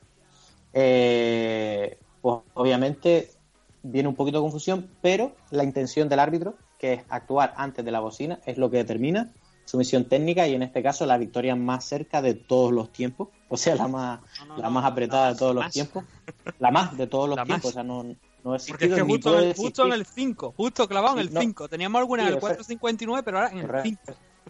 Correcto. Increíble. Y hay una en la que, en la que, por ejemplo, Dimitrius hace tapear a alguien en el 5-5, que es más extensa en el tiempo, pero por intervención de árbitro es la más. No, no existe ninguno posterior y a lo más alguien lo empata, ¿no? Pero creo que va a ser muy difícil que venga una sumisión técnica tan tardía como esta, porque no. A- además, además creo, creo precisamente que eh, me parece que el- los récords se han dado todos en este año, porque fueron dos en el mismo evento, creo que recordar, eh, y además me parece que fue en el, el último de Inglaterra, que acabaron el 4.59, además no sé si Paul Craig estaba involucrado en uno de ellos, me parece, y, y ahora esta que dan el 5, la de, la de la que tú dices de Demetrius Johnson creo que fue, me parece, por sumisión, pero creo que fue antes del 5 contra Kiyoshi Horiguchi, creo que no fue clavado en el 5, pero eran a 5 No, rounds, sí. Uno sí lo clavó, él tenía varias cercanas, una sí lo clavó, creo. Me parece. Espérate, ahora no estoy seguro, no, puede que tengas razón tú. Creo que me parece que la última, la, la más larga, Sí, creo que es la de Kyoji. Puede ser, sí. Bueno, en cualquier caso, eh, Sam, te vuelvo la batuta, perdona la Ujú. interrupción. Nada, sin problema. Todo lo que sea aclararlo, porque yo creo que mm, más allá de cómo fueron los resultados de los dos, tres eh, combates principales, no se ha hablado de otra cosa durante, durante toda la noche, porque Twitter estaba literalmente ardiendo y en un primer momento pocos analistas se mojaban, ojo, eh, que esto también es muy interesante, que es lo que a veces dice Nathan, que es el, el analista de Wikipedia, ¿no? Que, que más allá de lo que es salirse de ahí ya no sabe qué decir. Sí, sí, está claro. Eh, repetidores, la gente que repite lo que está ocurriendo en vez de tener su propia opinión, supongo. Bueno, eh, vamos ahora sí, a- vamos a empezar una vez más la CAR. Tony Martin ganando a Keita Nakamura por un triple 30-27, decisión unánime, Dani. Sí, aquí bueno, tenemos una pelea a priori que yo pensé que se iba a desarrollar en el suelo, dado que ambos son sometedores, pero como ocurre en algunas ocasiones, pues lo decidieron arriba, ¿no? El golpeo, los dos reconocían su capacidad de sumisión. En este caso, Nakamura demostró tener más capacidad de, de derribo, o al menos tener intención de llevar al suelo que Tony. Eh, pero Tony utilizó muy bien su defensa de Kimura ante todos los ataques de suelo de, Keita. De hecho, si no, entre la Kimura y la guillotina, si no se ponía de pie, al menos conseguía eh, tenerlo ahí en peligro y bien eh, forzar que levantara el referí o que se acabara el round. Y, no, no se vio nunca ningún eh, problema en ese aspecto. Estoy bastante enfadado con Nakamura, la verdad, porque él pelea zurdo y no es nada nuevo. Él siempre suele salir southpaw por la derecha y tiene que ser, desde luego, uno de los peores que he visto porque eh, Tony, que el, el diestro en este caso, pues peleaba, digamos, estancia enfrentada, que debería ser el terreno del zurdo, mucho peor. Eh, y ya no es que eh, Nakamura se dejara coger el pie exterior para alguna técnica, no. O sea, Tony peleó mejor al zurdo que lo que el zurdo debió. Siempre tenía el pie por fuera, le anulaba el jab a Nakamura constantemente, era el que tenía el gancho, tenía el golpeo arriba. Eh, fue una dominancia del golpeo desde de un Tony que venía subiendo desde peso ligero, pero, vamos, no sé ni cómo va peso ligero porque se le veía incluso más grande que Nakamura aquí en peso welter. Eh, varios detalles técnicos bastante interesantes en las transiciones y, y me gustó bastante el, el uso de la Kimura de Tony. La verdad que fue bastante interesante como cada vez que se le tiraba al suelo daba la espalda, que en teoría es una de esas cosas que nunca deberías hacer, pero inmediatamente según la daba, obviamente Nakamura metía los brazos entre medio, donde Tony estaba esperando, atrapaba uno de ellos y metía una Kimura tan profunda pues que obligaba a Nakamura a levantarse o simplemente a dejarlo levantarse. Un muy buen uso de una técnica singular y desde luego si hay algún fan de la Kimura por ahí, esta es una pelea excelente para verlo. Seguimos subiendo. Ya en Fox Sports One nos encontramos con un combate en la Light Heavyweight. Corey Anderson ganando a Patrick Cummings por decisión unánime. Un par de 30-26 y un 30-27. Un Monólogo en toda regla. Sí, esta pelea fue lo que dice en inglés un shutdown. Aquí gran actuación por Corey Anderson. No esperaba que fuera eh, a ser tan dominante en el departamento del wrestling porque considero a Cummings mejor y lo sigo eh, considerando, pero aquí lo que se vio fue como Anderson utilizó juego de piernas, de movilidad y un boxeo muy muy suelto como si fuera un propio boxeador para hacer daño a Cummings en el primer asalto y, y con esa defensa de wrestling boxeo aflojar a Cummings eh, vimos del primero y segundo asalto la cantidad de daño que recibió y continúa así durante toda la pelea y que básicamente anuló todo el, el wrestling de Cummings, ¿no? Yo creo que ellos están muy igualados en este departamento, pero obviamente cuando uno empieza a recibir daño, empieza a perder visión, equilibrio y demás, eh, alguien que estaba igualado a ti de repente es superior y, y así lo vimos. Eh, según fueron pasando el tiempo Cummings acumulaba el daño, cometía errores y fue tirado en numerosas ocasiones por parte de, de Anderson, otro luchador de primera división de Estados Unidos, y, y vamos, una súper dominante victoria, me gustó muchísimo boxeo, boxeo, el planteamiento. En el caso de Cummings, la verdad que no, no supo ajustar o quizás no tenía las habilidades para, para tratar con, con el golpeo de Anderson, creo que fue muy superior y, y hubieron bastante detallitos técnicos en términos de lo que se está viendo hoy en día por parte de los luchadores que ya están dejando un poco de hacer tanto jiu saltando a la espalda directamente y están utilizando más el knee right como, como lucha libre, ¿no? Meten ese ganchito por, por fuera, pero no con la, el objetivo de, de, subir a montado a espalda, sino de simplemente mantener el golpeo de un lado. Eh, dificulta la sumisión, pero es mucho más fácil a la hora de controlar porque tienes una pierna y dos brazos libres a la hora de controlar y golpear. Y eso fue lo que hizo durante la mayor parte de la pelea. Lo veremos también en la final con Kevin Lee contra Barbosa, que lo, lo utilizó muy, muy bien. Y desde luego en, en esta pelea está claro que eh, si tiene golpeo y buen juego de piernas, incluso con un wrestling igual o inferior, pues te acabas imponiendo, ¿no? Gran victoria para Anderson que se mantiene en el top 10. A mí lo que me gustó de esta pelea es que había una imagen que alguien que paró el combate en el momento adecuado decía ¿para qué comprarte un caballo si puedes montar a Patrick Cummings, no? Y te veía a Corey Sí, está. Anderson subido perfectamente en la espalda, erguido Sí. totalmente y el pobre Patrick Cummings cargando con él. Sí, sí, parecía que iba subido encima de un Velociraptor, ¿no? Sí, bueno. Aquí lo tenía como nota también, sí, sí, es perfecto. Básicamente estaba elevada la espalda eh, contra la jaula y decidió elevarse sin ver dónde estaba el otro y el otro quedó justo encima de, de la cadera, por encima, y se quedó a caballo, literalmente. Eh, sí, bastante espectacular. Maravilloso.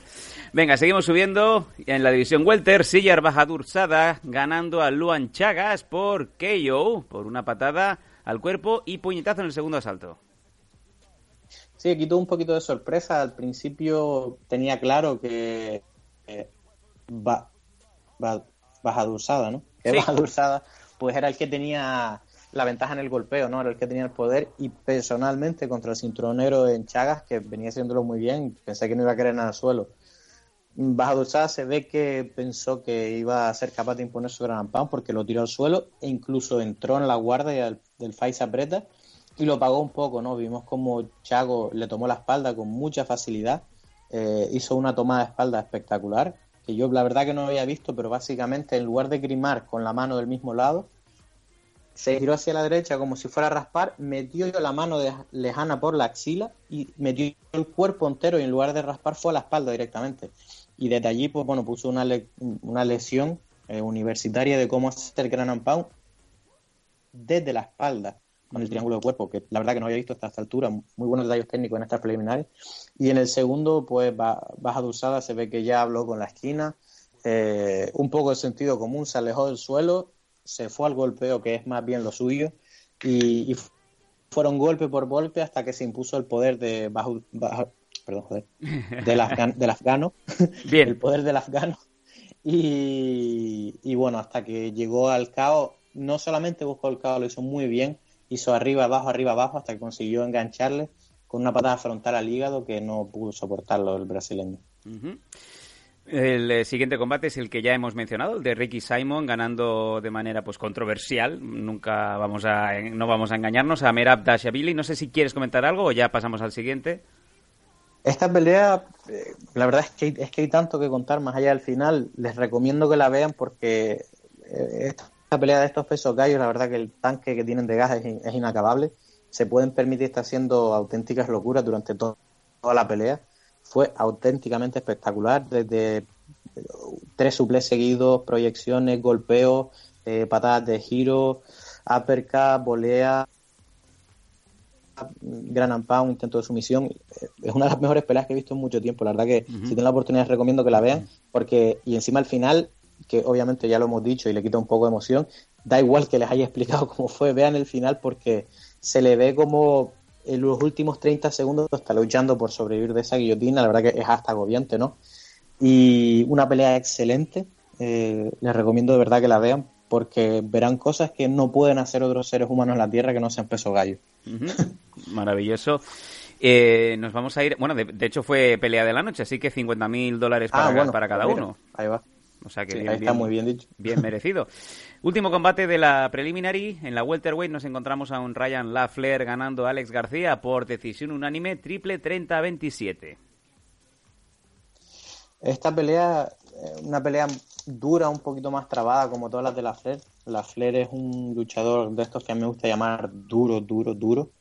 Y, y si ves el récord de él, lo que ha tenido más bien es mala suerte o simplemente emparejamientos duros, como el de Demian Maya.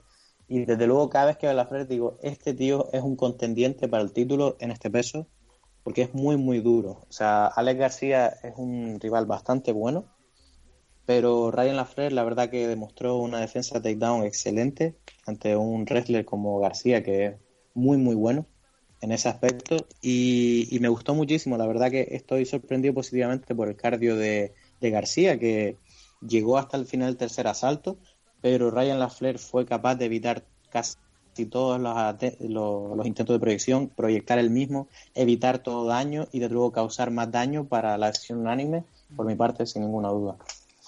Yo, yo tenía especial interés por ver a ver lo que Dani comentaba en este combate porque cuando uno se miraba las estadísticas veía que entre los dos sumaban 35 golpes significativos a la altura de lo que hicieron Yushin Okami Hombre. y ahora no recuerdo contra quién fue la semana hace un par de semanas, ¿no? Que fueron muy pocos golpes en una decisión unánime, ¿no? A, a 15 minutos. Desde luego, eh, bueno, Sí, dime, dime. es- yo la verdad que no había visto los números, de hecho, es que, bueno, yo la verdad que me levanto por la mañana, no sé ni los números, ni la pelea de la noche, ni nada de eso. Lo hago más bien según impresiones.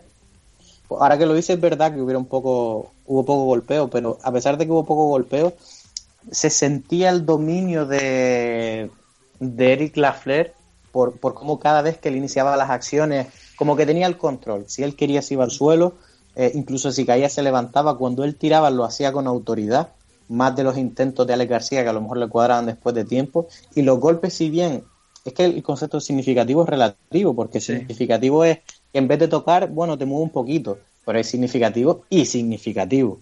Y, y yo creo que deberían haber a lo mejor tres niveles de golpeo, porque el de la Flair me pareció desde luego el, el más efectivo de los dos. Y, y si bien es cierto que grappling efectivo, pienso que lo tuvo, eh, y golpeo efectivo pienso que lo tuvo también. Más allá de los números, se vio quién hizo más daño y aun por sensaciones como se hacía en Pride, eh, para mí la Flair que no está pelea, a pesar de que no se ve gran discrepancia números, claro, no sé explicarlo, quizás no me explico bien, pero si ves la pelea, dices la Flair ganó, sin duda para mí.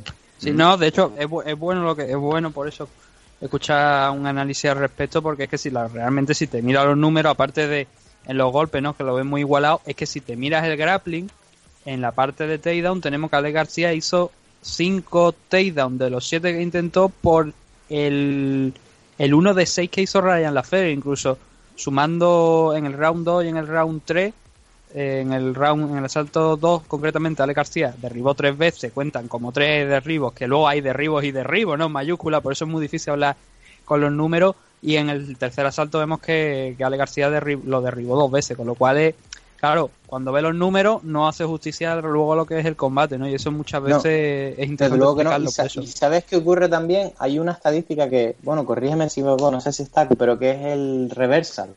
Sí, también está el aquí, volteo. Está aquí y ¿qué ponía sobre los volteos? Porque es que no sé, Ah. cuando tiraba me da la impresión de que eran llegaban como llorando los takedowns, se levantaba el momento, ¿sabes? No lo no veía como que tenían gran trascendencia. Claro, no, es que los takedowns en cuanto, aunque no lleguen a nada, simplemente con que lo derribe, ya te lo están contando. Eso ya te los cuentan, Claro. te los ponen aquí. El tema de los reversos, solamente hay uno en todo el combate, que por lo menos está aquí anotado, eh, es a favor de Ryan Lafleur. Y también te, te ponen cuando pasan, cuando cam- cuando pasan posición, cuando pasan en el suelo, eh, uno por Ryan Lafleur y uno para Ale García. Pero reverso solamente ponen uno para Ryan Lafleur. Que sí que es verdad que tienen que ser, me da la sensación, viendo otros combates donde sí hemos visto algunos reversos, tienen que ser muy claros, tienen que ser completamente que estés arriba, o sea, estés abajo y de repente reviertas y te pongas arriba. Si no, no te lo cuentan, no te cuentan un scramble abriéndote. ni- Yo ahí tengo que ver el criterio, la verdad, para los reversas los, o eso, pues la verdad que discrepo bastante en, en ese término. Pero bueno, ya quizás hacemos un programa específico más adelante sobre ello. Sí, sí, sí, sí. Si os parece, vamos a seguir ah, adelantando en esta card. Y ya nos vamos a la main, en donde nos encontramos como primer combate de la división Lightweight al hombre con el apellido más cool del mundo, Dan Hook, ganando a Jim Miller por un rodillazo o un KO en el primer asalto, Dani. Sí, esta fue cortita, eh, lamentablemente para, para uno de nuestros favoritos, Miller. Eh, Miller es principalmente un wrestler que además boxea bastante bien. Eh, en esta pelea, pues bueno, fue en su contra porque luchaba contra el luchador pues más alto, en este caso Hooker, que trató de utilizar bien su distancia, si bien Miller encajó algunos golpes buenos. Pero finalmente vimos algo, una maestría técnica por parte de Hooker que para nada fue fue, fue un, golpe de suerte ni nada, que, vimos como constantemente ponía ese jab ahí fuera, tocando en la cara al más corto Miller, hacía el 1-2, jab directo, jab directo, y cuando y notó la tendencia de Miller que es de, eh, como zurdo, agachar su cabeza hacia la izquierda, que es rara porque los zurdos suelen hacerla hacia la derecha, hacia el lado vacío. En este caso la hizo hacia la izquierda, como lo hiciera Cormier contra Jones, y a la que Hooker predijo eso, tiró el jab, pero esta vez en vez de un directo atrás, lo que siguió fue una rodilla larga y lo noqueó directo. Excelente técnica por parte de Hooker y muy bien visto por parte de la esquina, que probablemente lo tenía preparado. Ujú. Eh, vamos a seguir subiendo. División Bantamweight, en donde había un combate que tenía muchísimo interés, con dos luchadores jóvenes con un récord muy interesante. Y la victoria finalmente fue para Jermaine Sterling, ganando al eh, luchador de Gales, Brett Jones, por decisión unánime, triple 30-27. Sí, aquí al Gemain vemos cómo se solidifica en su top 10, que se había puesto en duda hasta incluso por nosotros, ¿no? que quizás lo habían subido más. Haciendo gala de su wrestling, básicamente utilizó las patadas de la distancia ante el, en mi opinión, el mejor boxeador John, eh, Jones, y cuando este quiso cerrar para cortar la distancia, pues al Gemain le secó toda posibilidad de golpeo utilizando su wrestling. Y, y eso básicamente fue lo que le ganó la pelea, es decir, el marco desde fuera cuando pudo, evitó que el otro marcara con las mejores manos y cuando estuvo en el suelo también fue capaz de marcar. Eh, buena victoria para el Gemain, y, pero creo que no es lo último que veremos de John, que aprenderá esta pelea y volverá bastante fuerte. Una cosa que me gustaría destacar de la pelea, no sé si vieron la celebración. En mitad de la celebración dice, estaba diciendo que agradecía a todo el mundo, la verdad que vale la pena verlo, dice, hostia, miren la grada, está viendo una pelea, casi que tiene más posibilidad de finalizar que yo. Oh, oh, qué grande. En, la en mitad de la entrevista se escucha, wow, parece que hay una pelea ahora mismo en la grada, parece que igual finalizan como yo no pude. Maravilloso. Es bastante espectacular la celebración. Les recomiendo que vean aunque sea la celebración, por la pelea estuvo así así. Sí. Ah, la verdad es que, a ver, el puesto, el puesto entre los 10 primeros del ranking, lo- yo creo que lo habíamos cuestionado a lo mejor por la forma tan arrolladora en la que Moraes lo noqueó, pero claro, también hay que reconocer que Marlon Moraes ahora mismo está en un nivel superior a también a Sterling y que ahora cuando llegue ese enfrentamiento dentro de unos meses contra Jimmy Rivera, obviamente ganándolo yo creo que tendríamos a un contender, ¿no? Después de, al título de o bien de Dillashaw, que es el que ahora mismo está con el cinturón, o bien Gambran cuando se vaya, se enfrenten no nuevamente en la revancha. Entonces por ahí yo creo que por lo menos las dudas que yo tenía de a ver dónde podía estar Sterling, ¿no? Pero ayer la verdad es que apagó por completo a, a Brett John. No, por completo, por completo no, no fue un clinic total, ¿no? Pero sí, Sí, que... lo anuló, como- lo anuló, no sí, le dejó avanzar, ¿no? Sí. Claro, y algo que me gustó mucho fue cómo iba cambiando de stand, iba buscando ángulos, las manos abajo, a veces arriba, no lo levantaba, pero casi siempre estaba con una mano en la distancia, buscando a ver por dónde podía salirle, y John, la verdad es que no pudo leerlo en ningún momento. Y, eh, y lo que tú bien decías, ¿no? Cuando se cerraba la distancia también ahí le, le estaba controlando muy bien en, en el wrestling. Y es que es eso, es que Brett John no hizo, la verdad, quitando en el primer round, me parece que creo que acabó con John encima, si no, no recuerdo mal. Eh, pero fue al final del asalto, no hizo realmente nada. Una actuación decepcionante, por lo menos para mí muy decepcionante de, de John, que le hemos visto muchísimo mejor, mejor en otras ocasiones. La verdad, ayer no estuvo para nada bien. Y como bien ha dicho Dani, ¿no? A ver si puede aprender de esta derrota, corregir errores, pero la verdad Sterling muy sólido y ahora hay que mirar hacia arriba ya otra vez en la división Bantamweight a ver qué es lo que, que hay por encima para enfrentarse eh, a él. Eh, Nathan, casi tan sólido como el primer partido del español, ¿no? Sin Quique Sánchez Flores. la cara de Quique, ¿no? La, la cara de Quique. Que ha ganado. 0-2 en el campo del Girona. Madre mía, Mira, hacerse la, ahora por ahí. hacer la cama 1-0-1.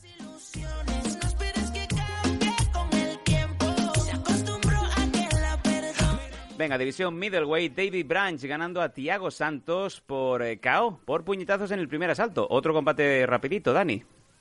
Sí, este fue bastante rápido, pero aún así siempre podemos sacar de, de incluso estos combates. Eh, Esta pelea, la verdad, que según iba desarrollándose, eh, según lo, lo- lo comentaron Paul Felder y el otro comentarista, que antes habíamos comentado, antes de entrar a la pelea, eh, es cierto que Nathan se cuestionó cómo es que David Brandt seguía en el top 10 después de haber perdido tantas peleas, y, y lo mencionaron, y el hecho es que cuando tú estás en el top 10, si tú empiezas en el 7 o el 8 y no haces sino pelear con el 1, en el 2 o el 3, es difícil caer en el ranking porque has- es lo lógico, es decir, has perdido con gente por encima.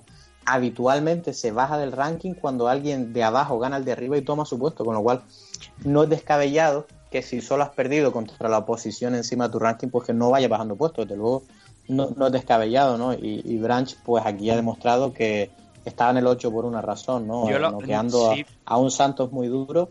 Eh, Es que yo, perdón yo lo que me cuestioné es cómo con dos peleas solo estaba en el octavo. Sí, es por- Y era lo que me llamaba la atención, que una derrota, una victoria y una derrota contra Luz Rojo, eso le garantizaba un octavo puesto contra gente que había estado más activo. Eso era lo que yo me, me, me, me pregunté, porque es que no lo veía normal, vaya, más que nada. Porque me resulta extraño, ¿no? Que un recién llegado a la división, de repente contra Christoph Jotko, que no creo que estuviera rankeado siquiera, y que ahora se enfrente contra Luz Rojo y todavía está en el octavo ahí. O sea, que me sorprendió la, la situación. O sea, para el número de peleas que llevaba, me sorprendió muchísimo la posición en el ranking. Eh, bueno, ese es un caso diferente y eso más bien va por los scouting de UFC. UFC cuando alguien mete a la gente fuera y los rankea directamente es por un récord estelar que tienen fuera. Y es el caso de David Branch. David Branch fuera de UFC pues tenía un récord estelar, como sea el caso de Justin Gaethje, que son gente que lleva invicto muchísimo tiempo, con récord muy muy bueno y que ha- han hecho el ranking en base a talento, no en base a quién han vencido en UFC. Con lo cual, de nuevo, un ranking es suj- eh, subjetivo y, y bueno, ellos a veces lo hacen en base a talento, porque si no lo hicieran en base a talento, cada vez que traen una estrella UFC, pues no podrían meterlo en el ranking 10 porque no han vencido a, a nadie el ranking 10, así que pues ahí es difícil eh, argumentar en contra, ¿no? Pero bueno, cualquier caso, aquí técnicamente la pelea pintaba bien para Santos porque empezó muy ligero haciéndose golpeo en las piernas, que, que bueno, como sabemos suele pasar factura más adelante en los luchadores, ¿no? En segundo o tercer round, David Brandt iba notando ya eh, el daño, ¿no? Y, y vemos como quería apretar un poquito más, quizás meter presión y a lo mejor tirarlo al suelo, como podíamos prever. Y, y finalmente, pues hizo una finta que es bastante común, que vemos a menudo a los luchadores, que es tirar la volea y después hacer la proyección, pero en este caso fintó la proyección. Es decir, el lenguaje corporal pareció que iba a proyectar, pero en realidad metió una volea que entró súper, súper limpia, cogió a Santos desprevenido y lo mandó a no dormir sobre la marcha. Sí, además es que, Sí. no, o sea, San- Santos lo que Santos lo que hizo, o sea, no trató de defender el golpe, lo que intentó fue conectar una izquierda suya, pero claro, la mano de, de Branch estaba puesta bien en el timing y cogió fuera de juego a, a, a Thiago Santos, que en lugar de defenderla, lo que hizo fue dan- tratar de lanzar un golpe. Entonces el golpe le dio de lleno y lo puso, lo mandó a la lona directamente. Vamos, vamos a seguir subiendo si os parece que nos quedan tres combates y, y necesito un poquito de, de que cuadre todo esto. En la heavyweight, Justin Willis, combate de los grandes, ganando al eh, Gorila Vanilla, Chase Herman por decisión unánime, triple 29-28. Y lo último que yo pensaba aquí, Dani, es que esto se fuera a decisión. Eh, sobre el papel, dos toretes y mucha pólvora en las manos, pero parece ser que no. Yo la verdad que pensé que en el segundo y el tercero iban a estar abrazándote uno encima del otro para no caerse, estilo Kimbo y, y otros pesos pesados. Pero, Data 5000. pero al final, sí, da 5000. Pero al final resultó que Willis, a, pe- a pesar de tener uno de los peores físicos que he visto en mucho tiempo en UFC, la verdad que pound for pound, es, es- a ver, estéticamente es de los que peor se ve, parece que no hace una flexión. Eh, es un luchador muy inteligente, carga bastante poder en las manos y es conocedor de sus limitaciones, ¿no? Y, y hemos visto cómo haciendo muy poco en términos de movilidad, de técnica y demás, eh, hizo bastante, es decir, era eficiente con sus golpes, estaba bastante cerradito, cada vez que veía una abertura tiraba gancho y cada casi siempre, cada vez que tiraba conectaba, mientras que Sherman más móvil, pues bueno, buscaba más el hueco, pero no lo encontró ante la defensa cerrada. La verdad que me pareció magistral con qué poco esfuerzo ganó Willis la pelea. Porque Madre si bien es cierto que estuvo cerca con algún knockdown en el primer asalto de ganar la pelea, es cierto que Sherman fue el que más gastó energía, el que más bu- buscó, pero la, la inteligencia de Willis, o, o en este caso el instinto de supervivencia para no cansarse, pues, pues la verdad que prevaleció y le dio los dos primeros asaltos en mi presión, en, mi, en mi opinión. Totalmente de acuerdo. Bueno, pues vamos a seguir subiendo. Nos quedan ya dos combates en la coestelar. Frankie Edgar en la división Featherweight ganando a Cap Sanson por decisión unánime triple 30-27. Frankie Edgar, eh, Dani, a lo suyo, ¿no? A, a decisiones y a aguantar. A decisiones y a revancha. Sí, de lo señor. suyo. También. Rematch, rematch. y bueno, más bueno, que, más que, es un tío sí, muy rematch, difícil más de que ganarle. revancha, porque, porque Sí, fue la primera también fue una victoria de, de, de este, de, de Frankie también. Si, si no, Frankie, si no te ha ganado dos o tres veces, no se queda tranquilo. Es un tío que le gusta ahí dejar claro que él es el que ganó.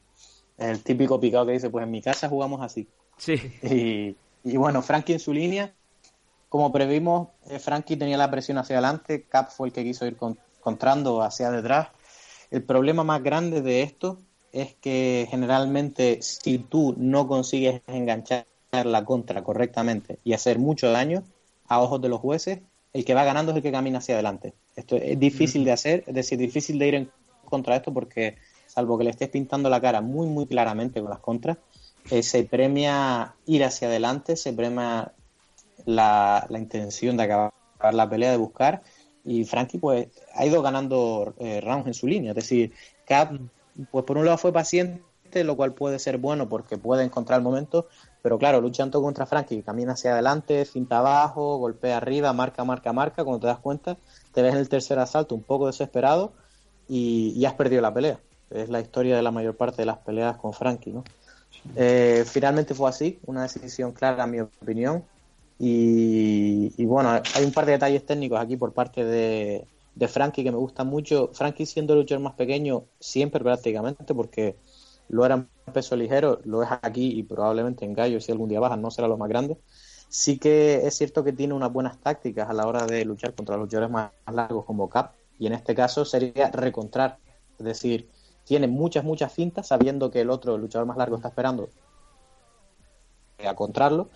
Y lo que hace Frankie es golpea, golpea de presión, saca el jab, hace el pumping, lo va bombeando y va viendo lo que hace el otro. A veces toca una rodilla como que va abajo, a veces va arriba. Y cuando el otro saca la contra es donde Frankie se mete en la distancia corta y donde hace la mayor parte del daño con el boxeo, generalmente. Y en este caso ha metido también patadas, lo cual sorprendió a Cap y, hizo bastante daño finalmente, ¿no? Golpeaba abajo, golpeaba arriba. La verdad, eh, actuación espectacular, muy técnica por parte de Frankie, que se le, se le, se le niega una vez más la finalización. Eh, pero bueno, ¿qué le vas a decir cuando ganas así tan claramente estas peleas, no? Mm.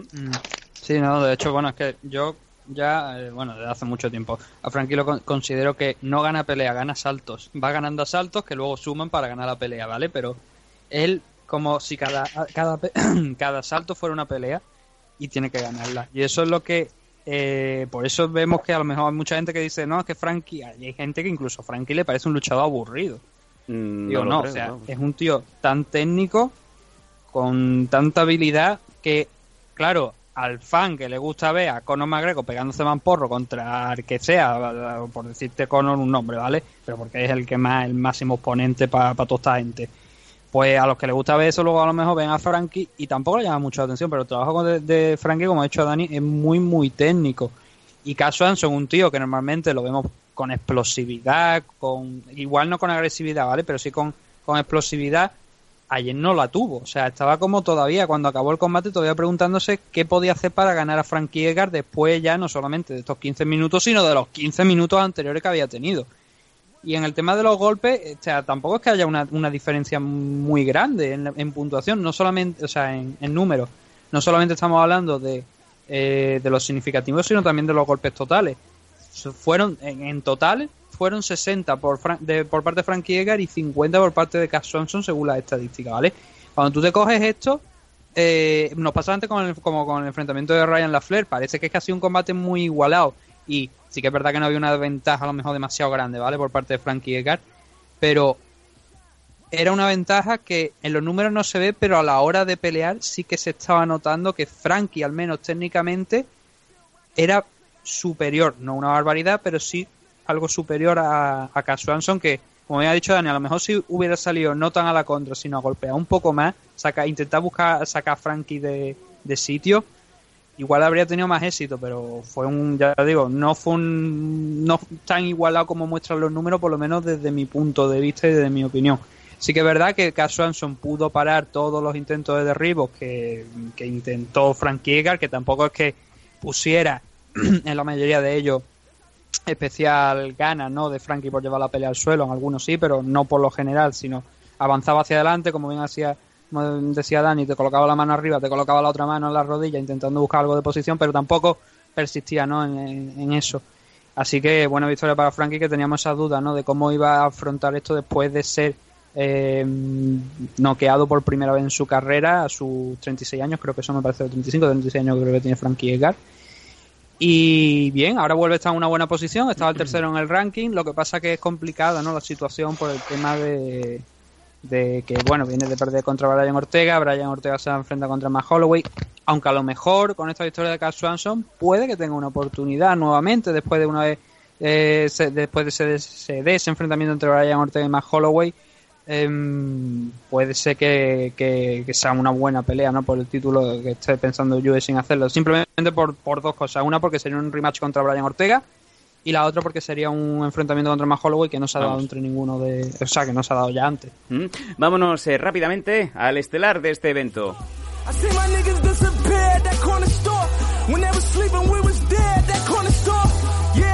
Un combate que al final tuvo que convertirse en un catchweight de 157 libras y es que Kevin Lee pues se presentó en la báscula con dos libras por encima. Bueno, de hecho el límite eran 156 libras eh, y al final pues eh, a cambio de un 20% de su bolsa a, la saca de Edson Barbosa se, se acabó eh, concretando el combate como bien digo con un catchweight. Y amigo Dani, Kevin Lee, al final, bajo sorpresa, según algunos lances que hemos visto en el combate, ganó al brasileño Edson Barbosa por ti que yo por parada médica en el quinto asalto. Cuéntanos este combate cómo fue.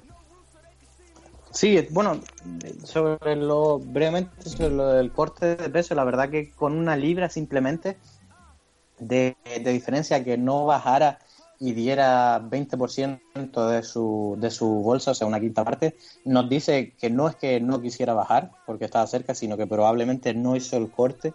Él lleva tiempo diciendo que quiere subir a 77, de hecho, de- después de su derrota contra Tony dijo que 77, aunque al final se retractó. Eh, probablemente vino grande. Eh, quizás tenía probablemente una, una ventaja de tamaño y se notó cuando hacíamos eh, cuando hacían lo que es el grappling, ¿no? Pero, pero sí vemos que quizás o, o de fuerza también el wrestling ayudó, pero sí, sí se le vio grande y se le notó pesado, con lo cual pues no, le- no le vino mal dar ese por ciento de bolsa y llegar más sana por su parte. Desde luego económicamente es un golpe, pero bueno, eh, vemos que finalmente pues, pues le salió bien la pelea. Esta pelea fue de cinco asaltos, realmente, o sea, pone que hubo una, una, una parada por parte del árbitro, pero vamos, a todos los efectos prácticamente fue una decisión. Eh, yo no pienso que si después de todo lo que sobrevivió eh, Barbosa al ataque de Lee hubiera sido finalizado antes del quinto, fue simplemente que estaba sangrando bastante, tenía un montón de laceraciones y cortes, y finalmente el árbitro decidió parar la pelea, no porque fuera a perder la conciencia, sino porque, vamos, hay cortes en los que se puede ver incluso cráneo, ¿no? que son peligrosos. Eh, él lo hizo por la seguridad y, y- finalmente el médico estaba de acuerdo y, y bueno, la verdad que fue suficiente daño, quizás podía haberse llevado bastante más durante el resto. Técnicamente fue una pelea excelente por parte de Lee, que yo especialmente no estoy mucho ahí en el, en el fan wagon de él, ¿no? En su, en su lista de fans, pero la verdad que lo hizo muy, muy bien. Tenía un game plan excelente. De entrada salió zurdo, eh, a lo cual él no está acostumbrado en términos de golpeo. Suele ser mejor de diestro, pero sí que es cierto que las proyecciones le salen mejor de, diestro, ¿no? Por todos los años de lucha libre que ellos ponen la pierna contraria adelante. Así evitó el Loki de Barbosa, que era una de las armas más eficientes de, Barbosa, ¿no? Vemos como nada más de entrada no hizo el error de ir directamente por, el, a por la proyección, sino que empezó un poco con el golpeo para que Barbosa se confiara y rápidamente entrar al- a la entrada de esas dos piernas, al, al blast double, ¿no? que además él tiene un montón de drive, que es cuando no llegas y te quedas parado, sino que sigues corriendo con él hasta el final de la jaula y finalmente le quitas las piernas. A partir de ahí, que esto es algo que hizo repetidamente en todos los asaltos, eh, Kevin Lee puso un juego que me hice aquí un pequeño esquema y no, no sé si voy a ser capaz de, de explicarlo. Él tenía una serie de, de actuó, tenía unos patrones aquí que eran bastante claros de ver. Eh, una vez llegado al suelo, él ponía, ¿se acuerdan lo que había dicho yo de lo bien que toma Lee la espalda? Sí. como un luchador. Es decir, no solamente derriba, sino él siempre está pendiente a tomar la espalda, que es donde él finaliza. Es decir, tiene menos uno, todo mata leones. Pero en este caso, Barbosa, que estaba preparado para eso, evitó darle la espalda en todo momento, aun cuando ello significa quedarse debajo. Es decir, temía tanto el mataleón que prefirió quedarse debajo. Y con esto, pues, Kevin Lee impuso su juego, ¿no? Él tenía claro que en guardia abierta, fíjate lo inteligente que es cuando caía al suelo, si caía dentro de la guardia, lo empujaba hacia la jaula de forma que le, le, la, le la voz no pudiera mover las caderas para levantarse para golpear. Y si era guardia abierta, que es cuando se puede utilizar la jaula para levantar, lo llevaba al centro constantemente lo desplazaba, pegaba y separaba la jaula dependiendo si le venía bien para golpearlo o para evitar que se levantara. Eso de entrada ya es un detalle excelente por parte de Lee, que se ve muy poco, esa, esa awareness, ¿no? ese conocimiento de dónde está, en qué parte del ring. Y luego una vez en el suelo tenía un juego que yo ya había visto en otro, no que yo vaya a ser una gran cosa, pero que es algo que por ejemplo yo empleo en grappling, a un menor nivel obviamente, y que es que en lugar de tener una montada eh, tradicional, es decir, las dos rodillas en el suelo, los dos pies en el suelo, le daba algo a un cuarto de montada. Es decir, tenía las dos rodillas, pero uno de los tobillos estaba entre las piernas, con lo cual eh, Barbosa tenía la ilusión de que se podía levantar o que se podía eso, pero al mismo tiempo no tenía puente, es decir, no podía puntear porque se bajaba rápido con ese tobillo en el suelo. Entonces, en el cuarto de montada, si Barbosa se giraba, montaba y golpeaba. Si Barbosa venía, volvía a meter el pie y si se giraba, lo dejaba irse, pero no cogía la espalda, solo la asustaba y dejaba una rodilla dentro. Mm, Le ponía trampas. Eh, no sé si lo estoy explicando Sí, bien. sí, sí, lo pero entendemos. alternaba entre montada, cuarto montada y knee right, de forma que estaba ahí, ahí en un limbo. Y, y la solución cuál era? Dar la espalda y levantarse. Pero como Kevin Lee es tan bueno en la espalda, finalmente él mismo decidía ponerse boca arriba. Con lo cual lo tenía en un bucle ahí durante casi toda la pelea y al mismo tiempo iba haciendo daño, ¿no? Habían hablado de que si el cardio de Lee, desde luego vino con un cardio mucho mejor y obviamente puedes hacer que cargara su peso y, y ese y ese cardio pues pues obviamente equi- equilibró la, la circunstancia, aun si el otro tenía más cardio, ¿no? Me gustó también en la forma en la que pasaba Lee, la guardia, es decir, Barbosa le gustó mucho patear desde el suelo. Cuando el otro está de pie, pues, se metía con, debajo, no se cae una de las piernas de Barbosa en los hombros, la cabeza en el centro, quedaba la ilusión de triángulo, pero finalmente lo tiraba a un lado y de vuelta, cuarto montada, montada, rodilla, montada, cuarto montada. La verdad que el, el game plan fue excelente, Barbosa no tuvo ningún tipo de respuesta más que ser duro al respecto. Sí que es cierto que la verdad que si no quieren ver los cinco asaltos, vean el tercer asalto porque de la nada Barbosa hace una patada giratoria que costa a Kevin Lee en la 100 y hace el baile del pato más espectacular que he visto nunca. No sé si tuvieron Sí. la oportunidad de verlo. Espectacular. Pero son por lo menos 10 segundos que no se apoyaba ni en el propio pie, sino en los tobillos doblados. No sé cómo Kevin Lee sobrevivió a eso, pero Sí. finalmente volvió a tirar, volvió a la jaula, double leg, montada, cuarto montada, ni right, y finalmente hasta que el daño fue mucho y pararon la pelea. Te- Impresionante, sí. El game plan fue excelente, es decir, la forma en la que llegara a tirarlo, cómo lo encajonaba en esas tres posiciones que él tenía súper practicadas y muy, muy bien por Kevin. La verdad que si sigue peleando aquí, desde luego que es un contendiente y, si Dustin, que ya pedía el título, quiere ir a, por Khabib, pues quizás tenga que pasar primero por Lee, porque yo la verdad que no por él, por la pelea que perdió con Tony, pero peleas como esta es un contendiente serio, serio. Eh, ¿Algo que añadir, Nathan, a- al super análisis de, de Dani? Sí, yo estaba, me estaba viendo el combate eh, y, estaba, y, estaba- y pensaba que aquello no era un combate de MMA, sino que era una un recap, un resumen del último episodio de, de, de Bully Beatdown, ¿no? Sí, de, sí. de aquel programa que tenía Mike Miller de la paliza auténtica que le estaba dando eh, Kevin Lee a, a Eson Barbosa. Pero una paliza al nivel de. ¿habéis visto, no sé si habéis visto un meme, ¿no? Que hay de. eh, hostia, se me ha olvidado hacer los deberes, déjame los tuyos. Y, y te dice y te dice la otra persona, vale, eh, pero no lo hagas demasiado obvio, ¿no? Pues fue un poco más. de- fue exactamente lo que vimos ayer entre Kevin Nurmagomedov y Eson Barbosa y Kevin Lee y Eson Barbosa. Hasta el tercer round, ¿no? Donde, como había dicho Dani, pues le pega esa patada giratoria. Terry todavía se- en ese momento se escondió debajo de, de una mesa también, donde encontró también un enano por ahí. Y, eh, ahí en ese momento, digo yo, se, se pone a bailar breakdance, ¿no? De un sitio para otro y dice, tú, hostia, que, que juego de pie, no que fútbol más elegante. Pero bueno, eh, o sea, fue un paseo de, quitando ese gran momento, fue un paseo de Kevin Lee por completo, prácticamente. Fue un dominio absoluto. Y Son Barbosa, el pro- problema es que Son Barbosa no tenía una mala defensa de takedown. Por lo menos desde mi punto de vista. Habrá mucha gente que vea el combate y diga, joder, eh, le ha pasado por encima. Pero en mi opinión no tenía una mala defensa. Buena, normal, a lo mejor, o sea, normal sí, buena, entraríamos en discusión, ¿no? Pero mala del todo no fue. Pero claro, es que Kevin Lee estuvo ayer excelente, ¿no? Y cuando te pasan de esa manera por encima, como si fuera un trolebús, pues oye, se vivió el drama en el tercer round, pero se recuperó rápido el drama, ¿no? Así que una gran victoria para Kevin Lee. Ujú. Kevin Nurmagomedov, por cierto, ha dicho que ya está en negociaciones para enfrentarse a Conor McGregor. Entonces no sé yo hasta qué punto, si no se dan, pues obviamente supongo que sería Dustin Poirier el siguiente, ¿no? Pero Kevin Lee pues estará ahí. Yo creo que sí- obviamente lo que interesa, sanción aparte a Conor McGregor, ¿no? Que vamos a ver dónde acaba, o sea, no por parte de UFC, sino por, por la parte dura, ¿no? Por la parte de los juzgados. Lo de UFC a fin y al cabo eventual.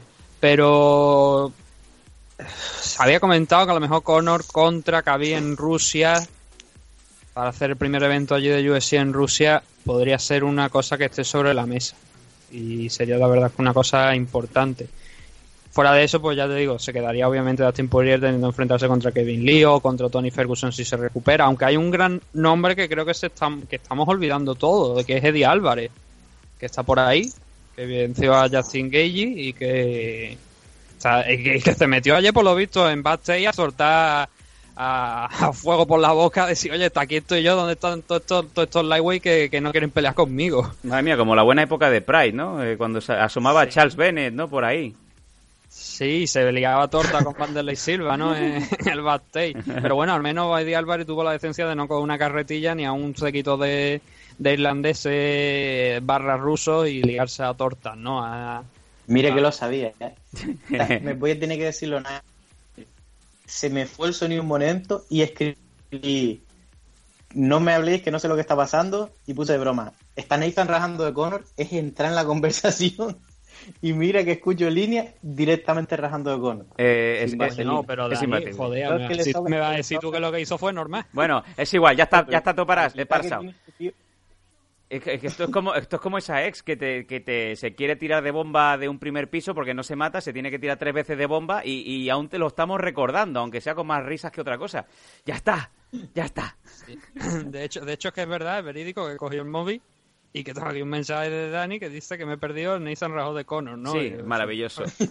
Coño, pero es que es un nombre que está, es un nombre que está en la división, ¿no? Y que obviamente hay que Sí. sacarlo a la palestra cada vez que se habla. Bueno, chicos, eh, hasta aquí este resumen de este UFC Barbosa contra Lee, un evento que dejó unos 9.500 espectadores y una recaudación de cerca de un millón de dólares. Ya el próximo UFC que nos encontramos ya es uno de los grandes, es un 224, en donde van a pelear pues Nunes contra Pennington, Jacare contra Gastelum y Belfort contra Machida. Estamos hablando del evento de Río de Janeiro el 12 de mayo, pero hasta entonces pues a sobrevivir con otro MMA que haya por aquí. Eh, ¿Cómo que coño sobrevive? Que viene Rising. Ah. ya está, venga. Viene Rising, cojones, ¿qué me estás contando? Ala. ¿Cómo que sobrevivir? Y Eh. además no solamente Oh, eso, que la semana que viene tenemos el... Pues creo que la semana que viene, el enfrentamiento entre Fedor y, y Insert Coin porque estoy borracho perdido con las piernas Fran Mir. Venga. Era mí, hostia, verdad, qué bueno.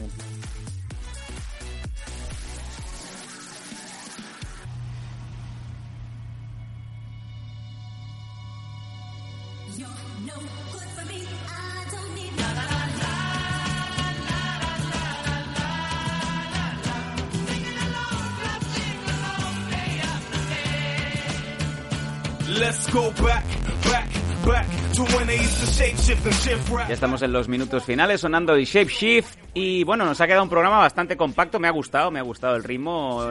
Dani ayuda mucho a la síntesis, que ayuda muchísimo en el, en el programa. Y no sé si queda algo que queráis decir de algo que se pueda cocer, que se mueva durante la semana. No sé, Dani, si ha quedado algo en el tintero.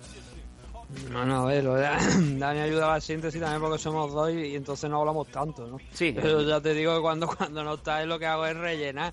Y obviamente me expando un poquito más, pero bueno, en el momento que está Dani pues ya intentamos cortar un poco y que no sea tan largo, ¿no?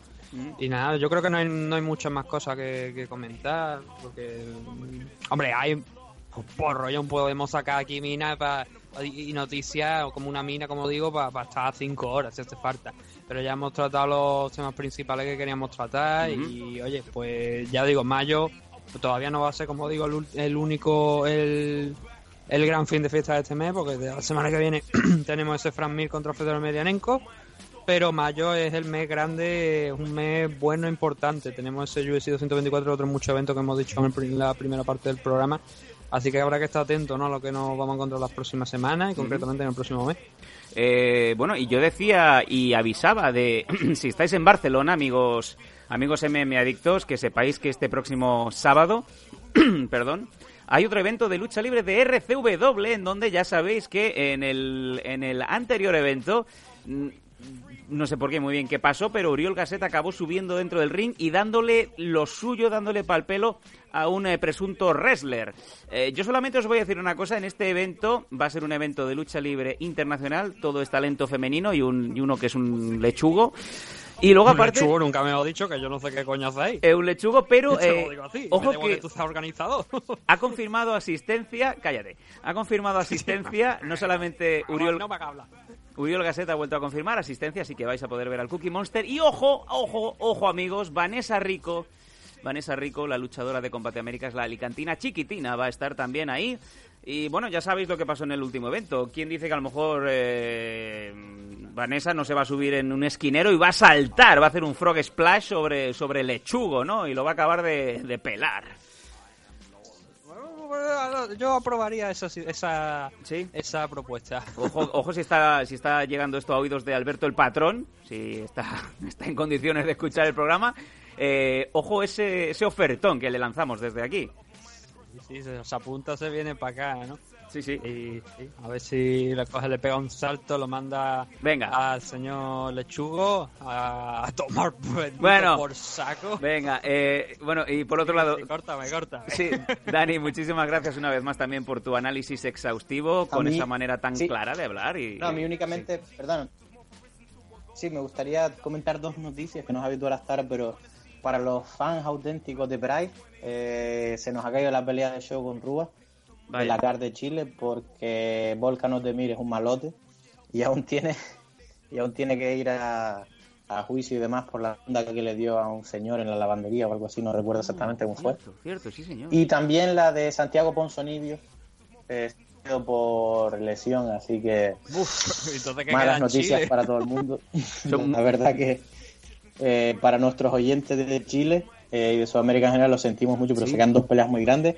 Esperemos que tengan un plan B bueno para UFC Chile porque la verdad que esto era la main cartera prácticamente. Sí, sí, son Así No, que- vaya, va. dos combates que te, que te hacían la cara. O sea, sin esos dos combates se ha Sí. quedado, cojo no, se ha quedado, vamos, eh, se ha quedado muñeco, se ha quedado en la cama, tumbado el UFC Chile. Van a necesitar rápidamente Ajá. unos reemplazos de garantías.